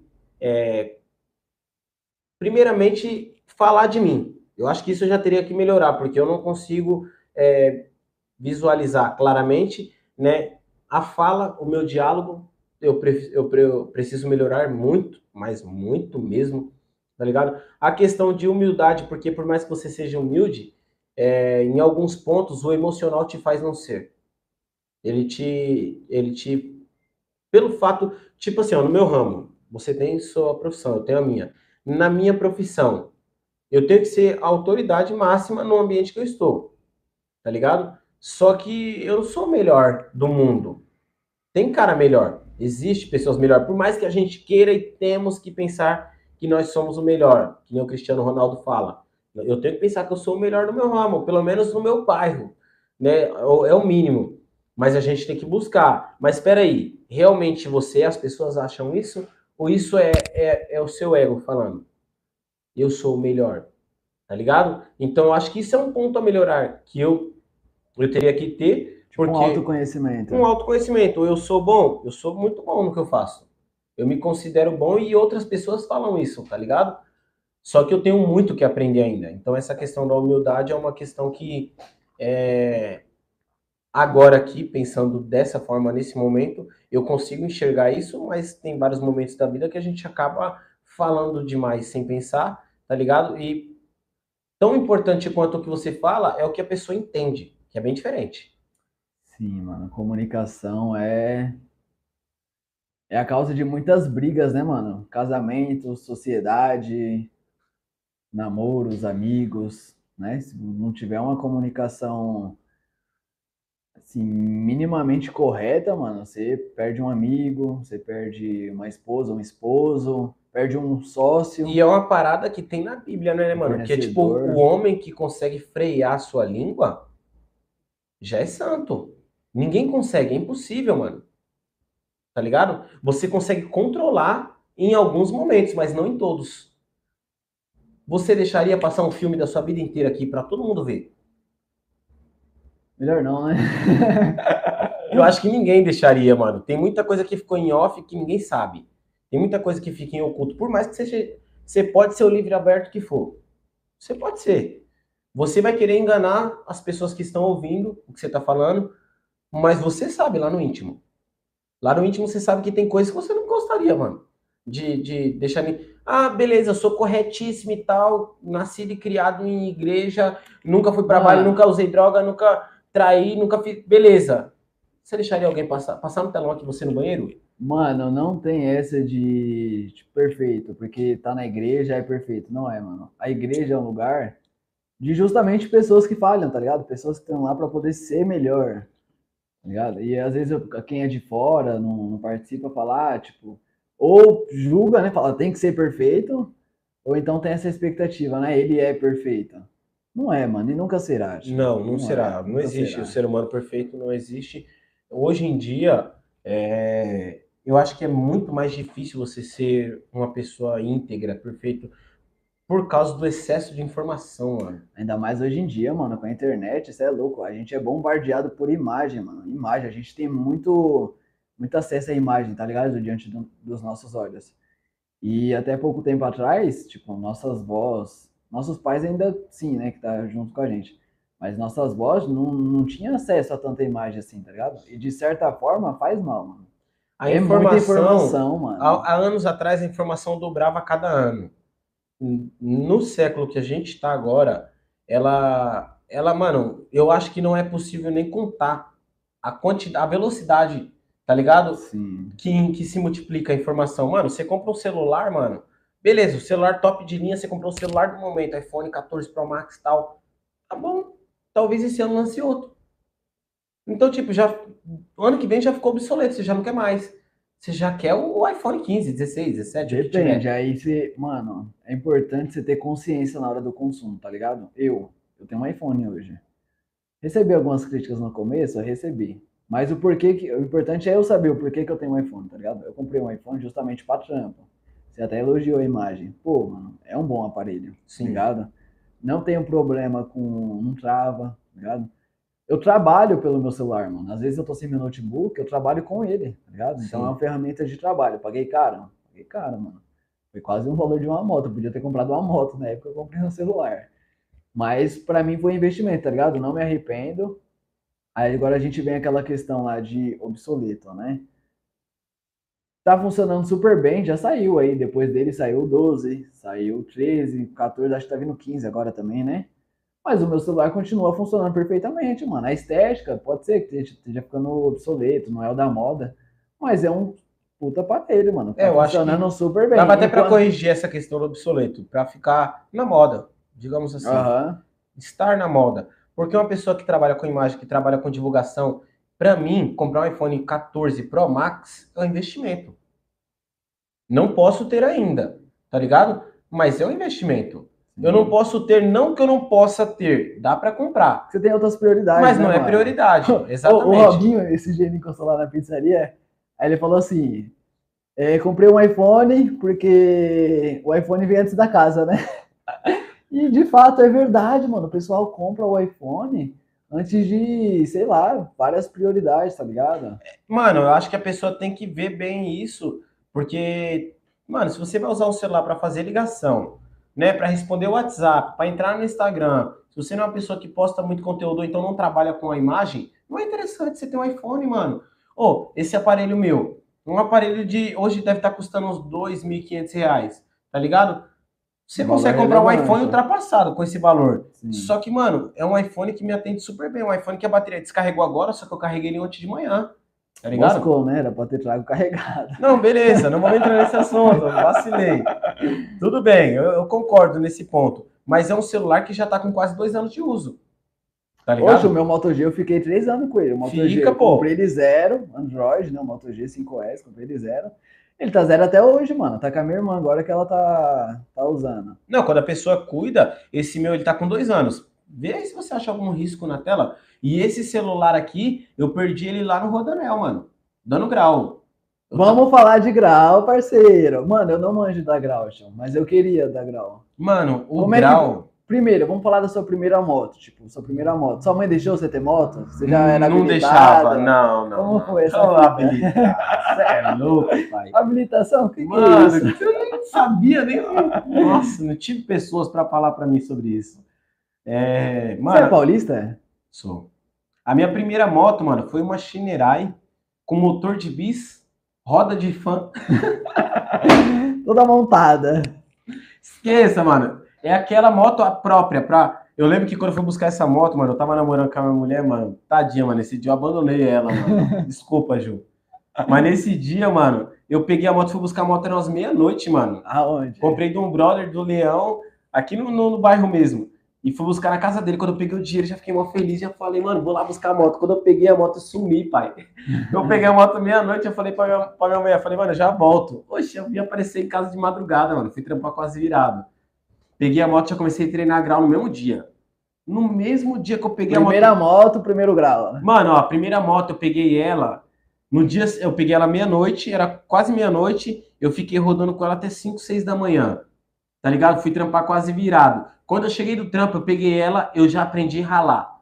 Por quê? Tinha o John, não sei se você conhece da Sete ali e tal, um, uns moleque lá no dia. E eu tava treinando e os caras, vai, falta pouco e tal. E, mano, como eu já era bom na bike, tá ligado? Eu não tinha medo, mano. Eu queria aprender tanto, mano, que eu vinha, pá, mandava e deixava o bagulho virar, tchá, saia correndo, segurava a moto, às vezes soltava, a moto saia capotando. A vontade de você ter uma moto velha pra treinar, né, mano? Tava nem aí se ia quebrar. Mano, tava trampando, tava suave. E naquele mesmo dia eu aprendi a ralar e voltar, mano. E sua mãe? Como que ela descobriu que Ah, você comprou a moto? Você Mano, não, ela, eu peguei ela quando eu cheguei em casa de manhã. Eu não avisei, eu não lembro se eu avisei, eu acho que eu não avisei, mano, que eu ia comprar uma moto. Quando eu comprei, ela ficou possessa. Quantos Porque- anos você tinha? Mano, eu tava com 17, eu acho, mano, se eu não me engano. Comecei velho com moto, mano. Né? Tem uns moleque aí com 12, 13 anos. Minha mãe não deixava, mano. Eu era muito louco, mano, de bike, pai. Eu era muito louco, mano. Teve uma vez que minha mãe viu descendo a descida do céu ali no grau sem a roda da frente, bolado. Nossa, ela surtou. No grau, sem a roda da frente, só com o garfo? Mano, eu, eu tô falando pra você que eu não Cê é batia nas ideias. Não batia, mano. E os RL também era sem limite, mano. Era Eu vi, você tá treinando uns agora, né? Não, agora eu tô treinando na moto. Demorou muito tempo, mas vai vir conteúdo. Aguarde, filho. Acredita. Chama. Mas na bike, mano, na bike eu era sem limite. Tava nem não. E nunca fui muito de cair, não, mano. Graças a Deus não tem um histórico de queda muito grande, não. De acidente. Nem na bike, nem na acidente eu tenho um histórico grande, mas não dando grau. Não aprontando. Tipo, na rua. Na maioria das vezes, ou foi autoconfiança, excesso de confiança, ou foi erro alheio. Tá ligado? Foi por causa de um erro de outra pessoa. É, exatamente. Tanto que a, a maior. Tem uma estatística, né? O Detran ele cuida de. Detran é a polícia militar, né? Quando Sim. acontece, eles registram lá, faz o boletim. A maior parte dos acidentes é falha humana, né? Imprudência, nossa. Falhou em Mano, coisa. às vezes, ó, teve algumas vezes que eu caí que foi falha mecânica. No grau. Às vezes que eu caí no grau. Às vezes Não, foi no falha. grau, mas aí você já, tô, já tá todo errado, né? Não. Só que é o seguinte, mano. Muita gente vai concordar com isso, porque a Polícia Militar de São Paulo e de todos os estados, elas são obrigadas hoje a praticar o grau. Por quê? O grau aumenta a perícia de pilotagem de qualquer ser humano. Tá ligado? Informação importante, não sabia. Exatamente, Mas mano. faz sentido. Um cara que sabe dar grau, ele tem uma perícia maior, porque ele tem que aprender a controlar a moto com uma roda. Então você imagina com duas. O momento de frenagem, tá ligado? Se for um cara que tem um, ele tem um bom cérebro para cálculo, ele tá vindo andando na rua, ele vai fazer uma curva, tem areia. Se ele for um cara bom de cálculo, ele vai saber o momento que ele pode frear, porque vai ter momentos que vai ter areia, vai ter partes que não vai ter areia. Então ele sabe o momento que ele consegue dar uma segurada no freio, tá ligado? Então, tipo, mano, o cara que é bom de cálculo, ele vai ser um bom piloto, Uhum. sem dúvidas. Se ele praticar tudo aquilo que você Prática, eu acredito muito nisso, mano. Tudo aquilo que você investe seu tempo, que você se dedica, tende a crescer. Você fica bom, né? Você fica bom, mano. Tudo Ah. aquilo que você pensa muito, mano, tanto de bom quanto de ruim, certo? Se você pensa muito em coisa ruim, desgraça, que Deus me perdoe de falar até de falar isso. vida. Mas, mano, isso cresce. Tudo aquilo que a gente pensa cresce, mano. Tudo aquilo que a gente focaliza, que a gente pensa, cresce. Eu acho que eu pensei tanto em, em crescer, em se dar bem no meu negócio e tal, que eu não tive um momento de pausa no meu trampo, na oficina. Tem gente que abre um negócio e fala, mano, o começo foi devagar e tal. Mano, na Motocar Brasil não teve isso, rapaziada. Graças a Deus, desde o início, mano, o bagulho foi assim, ó.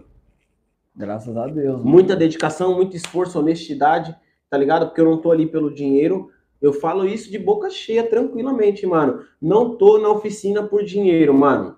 Você vai me pagar porque o serviço que eu faço é um serviço bem feito, mano.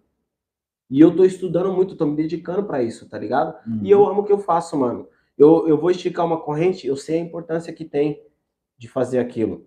E eu acho que por esse motivo, eu tenho um histórico pequeno de queda. Você falou de corrente aí, me lembrei de um bagulho que aconteceu. O Thiago, meu parceiro, se ele for ver, ele vai. Pode confirmar essas ideias aí no comentário. Mesma fita. Tinha acabado de pegar a moto, tá ligado? Aí tinha, tava com uma moto veinha lá em casa. Aí eu chamei ele e falei, parceiro, vamos dar um jeito, que ele não tinha moto, né? Certo. E ele tava tirando a carta, mano. Aí eu falei, vamos, pum. Inicialmente a gente queria ir pra praia. Eu falei, mano, vamos pra praia? Nós bate lá e depois volta. Isso aí de madrugada, era tipo 10, 11 horas da noite. Eu chamei ele, tá ligado? Certo. Fui lá na casa dele, peguei ele, trouxe em casa. Aí a gente pegou as motos e saiu. Aí na hora que a gente embicou ali no. A gente foi aqui pelo Cigano, caiu ali na Ayrton Senna. A gente falou, mano, praia não, né, mano? É melhor nós tipo, ir no centro e depois volta. Acho que já dá pra dar uma esticadinha, né? Rodovia. Aí eu falei, firmeza. Falei, ah, então vamos então. Tá mais suave, tá tarde também. Acho que amanhã a gente vai trampar.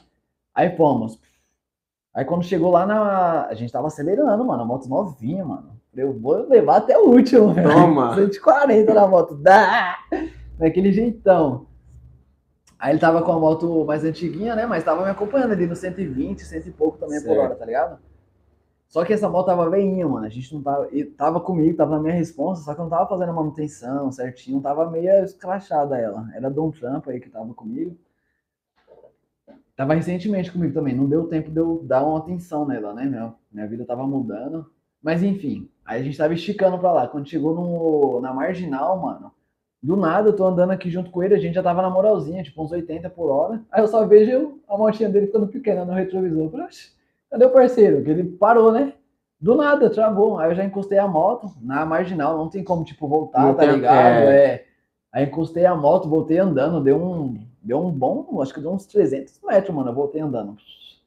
Eu falei, "E aí, parceiro, o que aconteceu? A corrente enganchou, mano, tava frouxa, tá? Escapou. Escapou e travou a roda, mano. É a moto mesmo. não tava saindo do lugar. Isso aí já era umas duas horas da manhã. A gente passou Nossa. mal veneno esse dia. Qualquer Duas dia. da manhã, eu tô Duas- pensando que é de tarde, É mano. nada, duas horas da manhã, lá na marginal. Você é louco. Quer ver, ó? Embaixo do viaduto, onde passa o trem que vai pra Lapa. A próxima estação é Lapa ali, Vila Leopoldina, naquela Nossa, região ali. Mano. Mó veneno, mano. Pai, não, não achamos mecânico, não achou borracharia essas horas. E vocês fez o que pra voltar? Vai ficar para um próximo episódio aí. Acompanha. Mano, é, ó, o pessoal, tem muita gente que tá assistindo aí, eu acredito que dá, né, clientes nossos. Na oficina a gente trabalha com análise, análise, lubrificação e ajuste de corrente. A gente cobra um valor simbólico. Foi aí que eu custo. aprendi a importância de manter a, Até a o, corrente ajustada. Exatamente, até o desempenho. Ó, para vocês verem o que aconteceu esse, esses tempos atrás na oficina. A gente faz essa cobrança, não é à toa, rapaziada, tem um custo. Eu passo graxa e eu uso o spray de lubrificação, certo? Mas existe o spray próprio para isso. A gente não usa o spray próprio porque, mano, o, o motoboy, o cliente, né, mano, do dia a dia, ia ficar pesado para ele se a gente fosse usar, porque teria que ter um custo maior, tá ligado? Mas o que a gente faz já é da hora.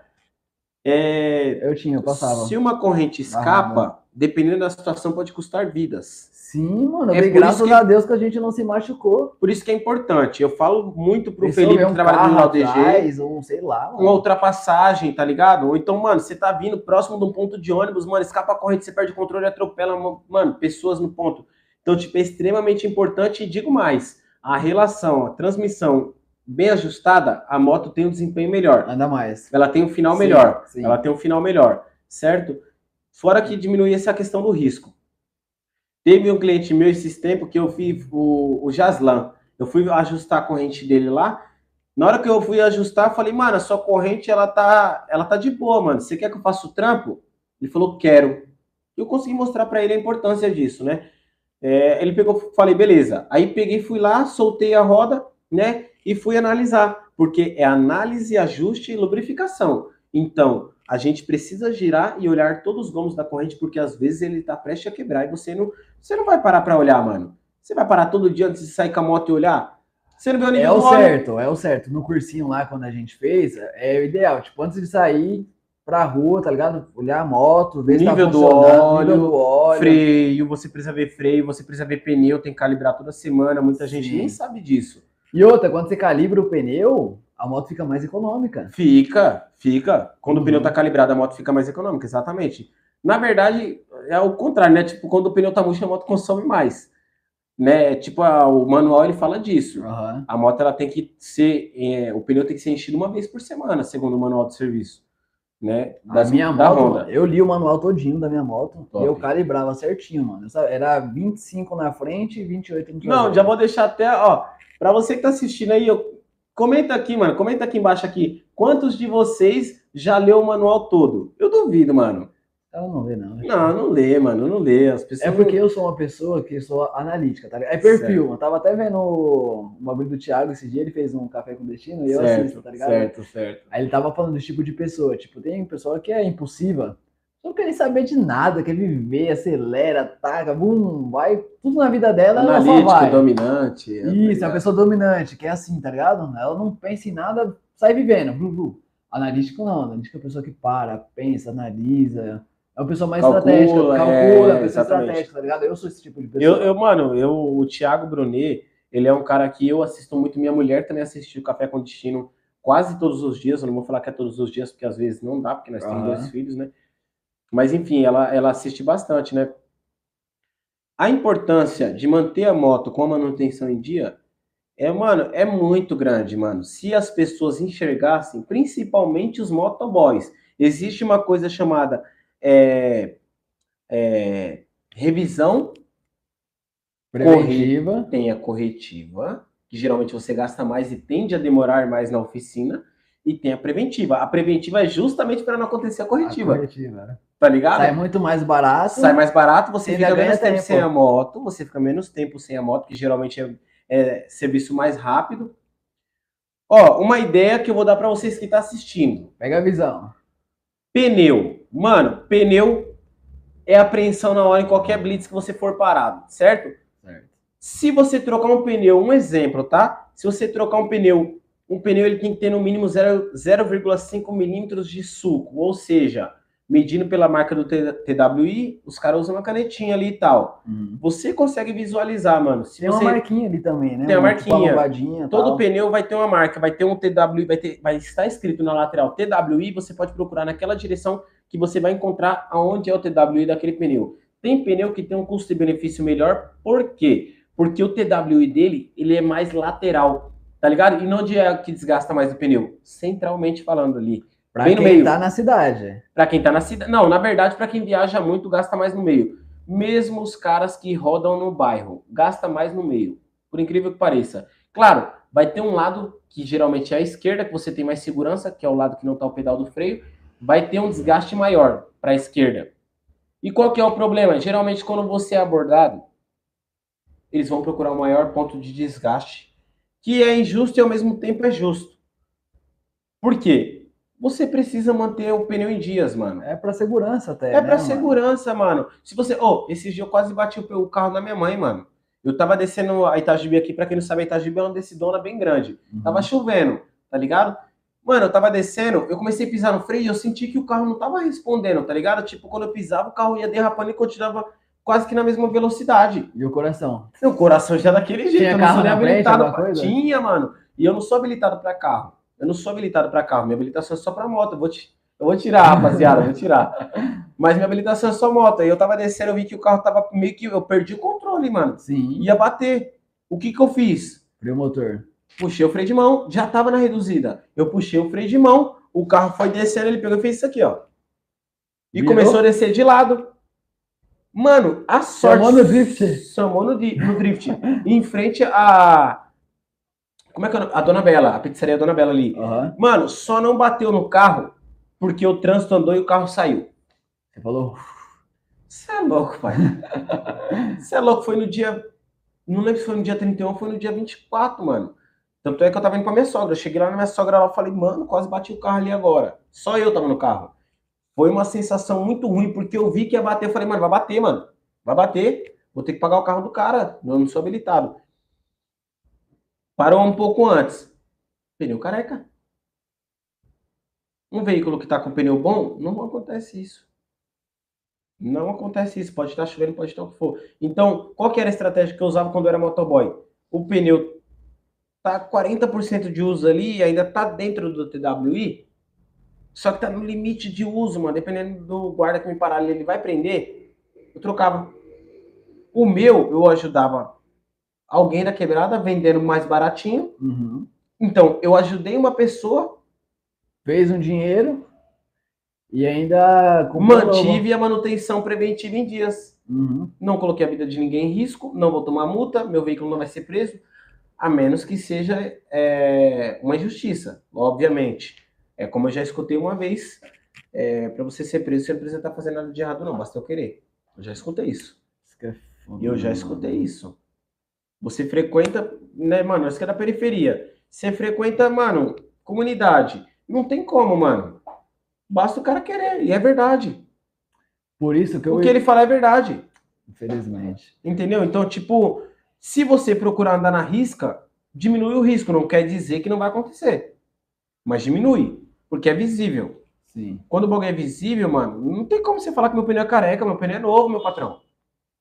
Meu pneu é novo. Mas se você quiser me autuar, da hora legal, às vezes, se você tipo, comprar uma briga dessa, é, vai muito daquilo de sabedoria também, sim, né? Sim. Se você comprar uma briga dessa, às vezes o cara não vai nem te pegar pelo pneu, vai achar outra coisa pra te Ele acha. ali, fazer alguma coisa, tá ligado? Na maioria das vezes você acha, mano, a minha moto é 2023. Meu, a, a que eu mais uso, né? Porque a carga eu não tô usando mais, que o negócio já tá fechado, então eu não tô usando. A carga é 2020, certo? A, mesmo assim, ela tá durinha. Se eu for abordado numa blitz, só se o cara não for com a minha cara. A Titan é a mesma, coisa. A única descaracterização que tem na minha Titan é a placa que está levantada. O stunt race que eu coloquei, tanto na frente quanto atrás, tá ligado? Que não está cadastrado no documento. Para quem não sabe, você quer colocar um, um, item que não é da sua moto na sua moto e passar uma blitz de boa? Você pode. Não sei se você sabe disso. Não só para moto, mas para os carros também. Para né? carros também. Você tem que cadastrar no documento. Sim. O problema é esse, entendeu? Carro baixo, você tem como andar com um carro baixo legalizado, correto? Vai ter um custo, mas é possível. A moto não é diferente. Você consegue andar com ela com alterações de característica cadastrado no documento. A carga, quando eu peguei ela, quando eu tava com você, ela era cargo. Ó, na verdade, essa carga, a história dela. Eu peguei zero, aí eu vendi pro Scooby, Aí o Scooby vendeu pra você. Certo. E, eu, e, a moto, você acabou de falar, a moto tá novinha, mano. mano e eu tá sou certo. muito orgulhoso disso. É o poder da palavra, né? Quando eu passei pro Scooby, eu dei graças a Deus, foi um ano e meio de motoboy, não aconteceu nada comigo. A moto não tinha arranhões, a moto estava zero, intacta. E eu falei para ele, eu falei, Scooby, da mesma forma que essa moto abençoou a minha vida, mano, vai abençoar você também. Que Deus te abençoe, te proteja por onde você for, por onde você vá. Firmeza. O Scooby trampou um tempo ainda com ela. Você pegou a moto com quantos km? Mano, eu peguei. Ela saiu da minha mão com 40. 40. Eu peguei ela, ela tava com 64, eu acho. É, então o Scooby rodou aí uns 25 com ela. Um. Ela tá com 68, mano. Em um ano eu rodei 4. Rodou pouco, quase nem rodou com não. ela. Quase não rodou. Não andei, eu andei bem pouco. Então ela tá muito. Tem moto de cliente que vai lá na loja que eu já falei para eles, mano, não vou nem citar não, mas você sabe que eu tô falando de você, que você tá assistindo. eu já falei, mano, sua moto é 2022, eu não troco na minha carga 2020, mano. Tá ligado? Porque tem uns caras que não cuidam. E eu preciso ser exemplo. Eu tô pagando quase 5 mil reais de seguro numa Titan, certo? Por quê? Por causa da minha boca. Porque eu sempre falei para todo mundo, seguro, se organize e tal, você tem que pôr seguro na sua moto. Aí eu não vou pôr na minha, mano, eu vou pagar com a boca. Sim. Tá ligado? Então, quando o cara falou o valor do seguro, Fábio lá da Gaisson, eu falei, mano. Que seguro que é? É, o meu é Porto. Bom. É top. Ó, oh, bagulho de seguro também, viu? Tem algumas empresas aí no mercado que não são seguradoras. Não são, são exatamente. associação. É associação. Eu já não expliquei é... isso aí para vários clientes lá na não, loja lá. Não é 100% que você pode ser que receba? Pode ser, né? Mas não é 100% que você vai receber. Vamos, vamos mais a fundo nesse ponto? Rapaziada, existe o seguro, e existe associação. O que, que é essa associação? Porque quando você faz o seguro do seu veículo fica mais barato. Eu vou te explicar o porquê. É uma associação. Como que funciona isso? É uma rede de relacionamento, ou seja, uma rede de amigos.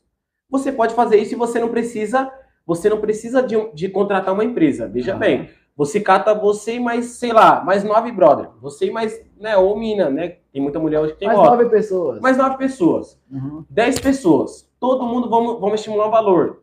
Cada um vai dar 100 reais por mês. Certo. Então, reais. mil reais vai ter no fundo de caixa ali mensal.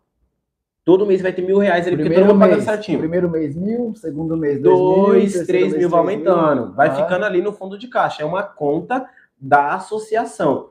O que, que vai acontecer? Quando acontecer algum caso de sinistro, se eu tiver errado, você me corrige. Não, é isso mesmo. Quando tá acontecer algum caso de sinistro, tanto de queda quanto de acidente, mediante ao contrato, certo? O que for formulado, o que for combinado ali, a associação, quando você vai contratar, eles vendem como seguro, mas eles não te falam a real. No contrato, se você lê na risca, como você é um cara analítico, você leria e saberia. Eu li, Então, eu li. Tá Eu- vendo? Quando eu, quando eu contratei o meu seguro, eu fechei com a Surrai. Primeiro Certo. porque foi indicação, o parceiro já tinha falado, mano, a Surrai é boa, eu usei durante aconteceu é, um sinistro com Pagaram. ele, a Surrai pagou. Falei, firmeza. E na época veio a PVS para mim. Veio Sim. a PVS e a Bem Protege. E a, Certo. Bem, a PVS e Bem Protege são, São duas associações. Isso, associações. Eu li o contrato, contrato fraquinho, tipo uma folha, tá ligado? Fraquinho, coisa pouca. Falei, mano, hum, essa conta não fecha.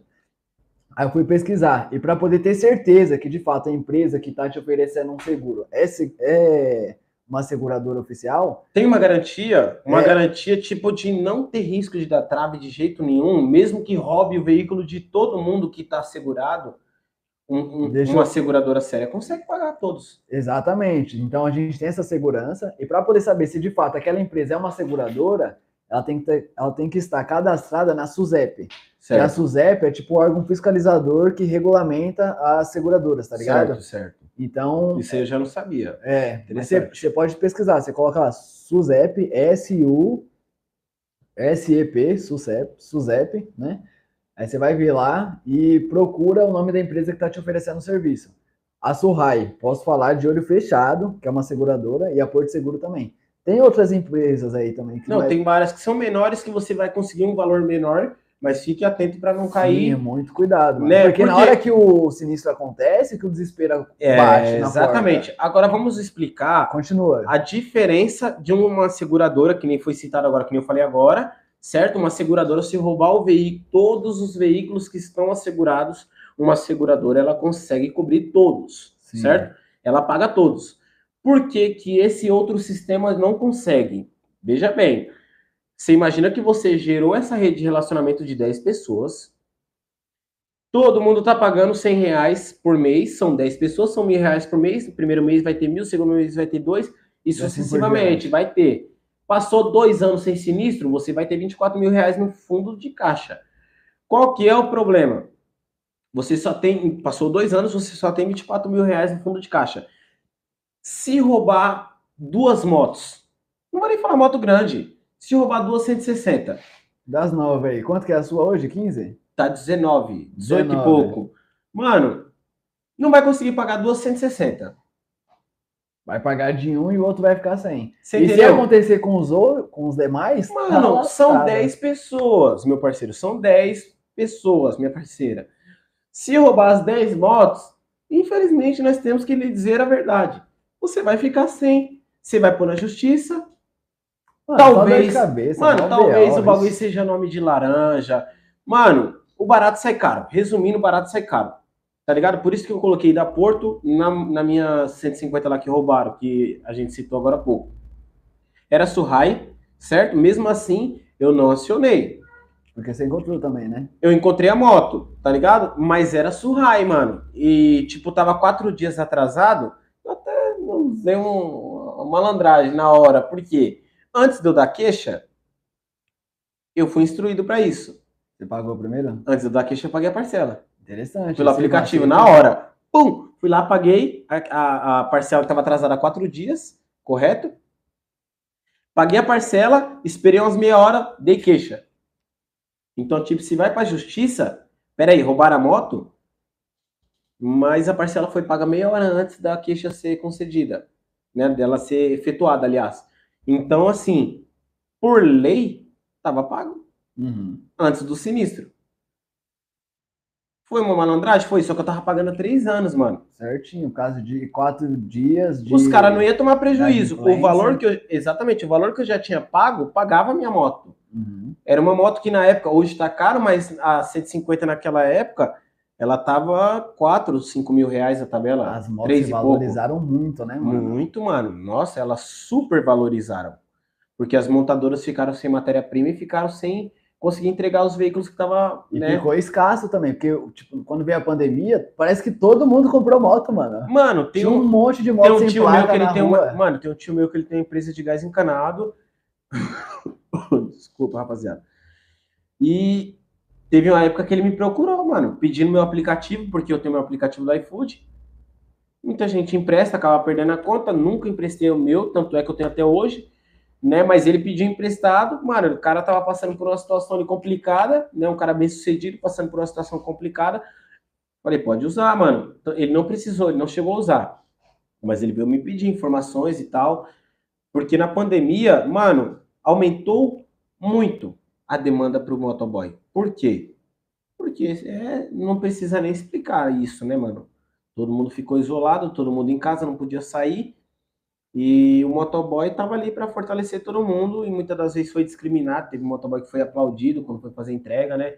Viralizaram vários vídeos aí, mas eu acho que ali deu para ver a importância do motoboy e do caminhoneiro, que é muito importante. Se os motoboys, todos, tem uns que se valorizam e ganham bem por isso. São bem remunerados até Mano, hoje. graças a Deus eu tava bem alocado, eu tava no, na Go For You na época. Mano, desculpa a pergunta, mas bem. quanto? Quanto você conseguia fazer como motoboy? Parceiro, de 5 a 7 por mês. Não é ruim, não. De 5 a 7, rapaziada. Eu tirava de 5 a 6, eu tava um pouquinho abaixo do homem. Eu só conseguia fazer um pouquinho mais por causa da mecânica, mas, Mas, é, mas é inteligência também, mano. Eu, ó, trabalhava na Go For You, eu fazia aplicativo e eu tinha uns clientes por fora, tá ligado? Eu, tava, eu trabalhava no, trabalhava para um restaurante que era cliente da Go For You, tá ligado? Que tava fazendo intermediação.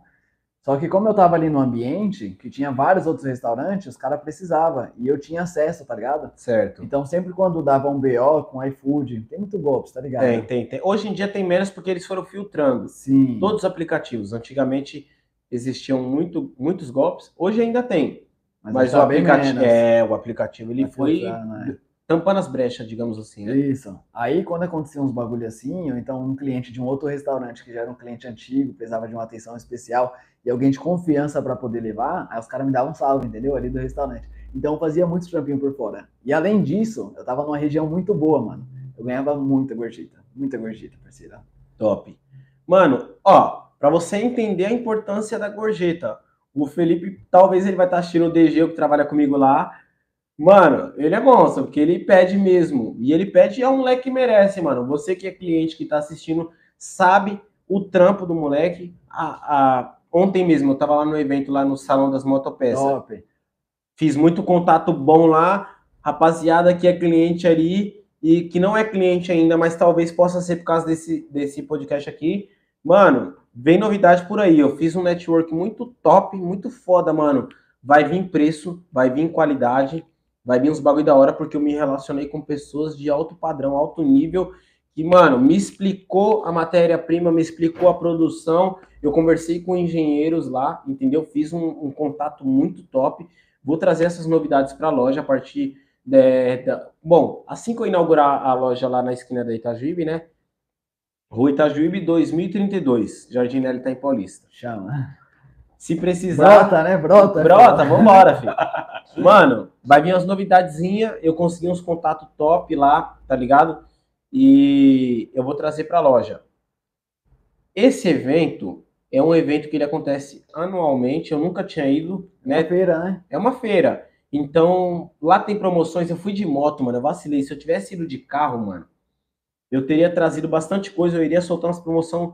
Eu vou soltar, mas eu iria soltar muitos brindes, tá ligado? Essa semana, porque eu teria ganhado ainda mais. Eu ganhei uns brindes que alguns clientes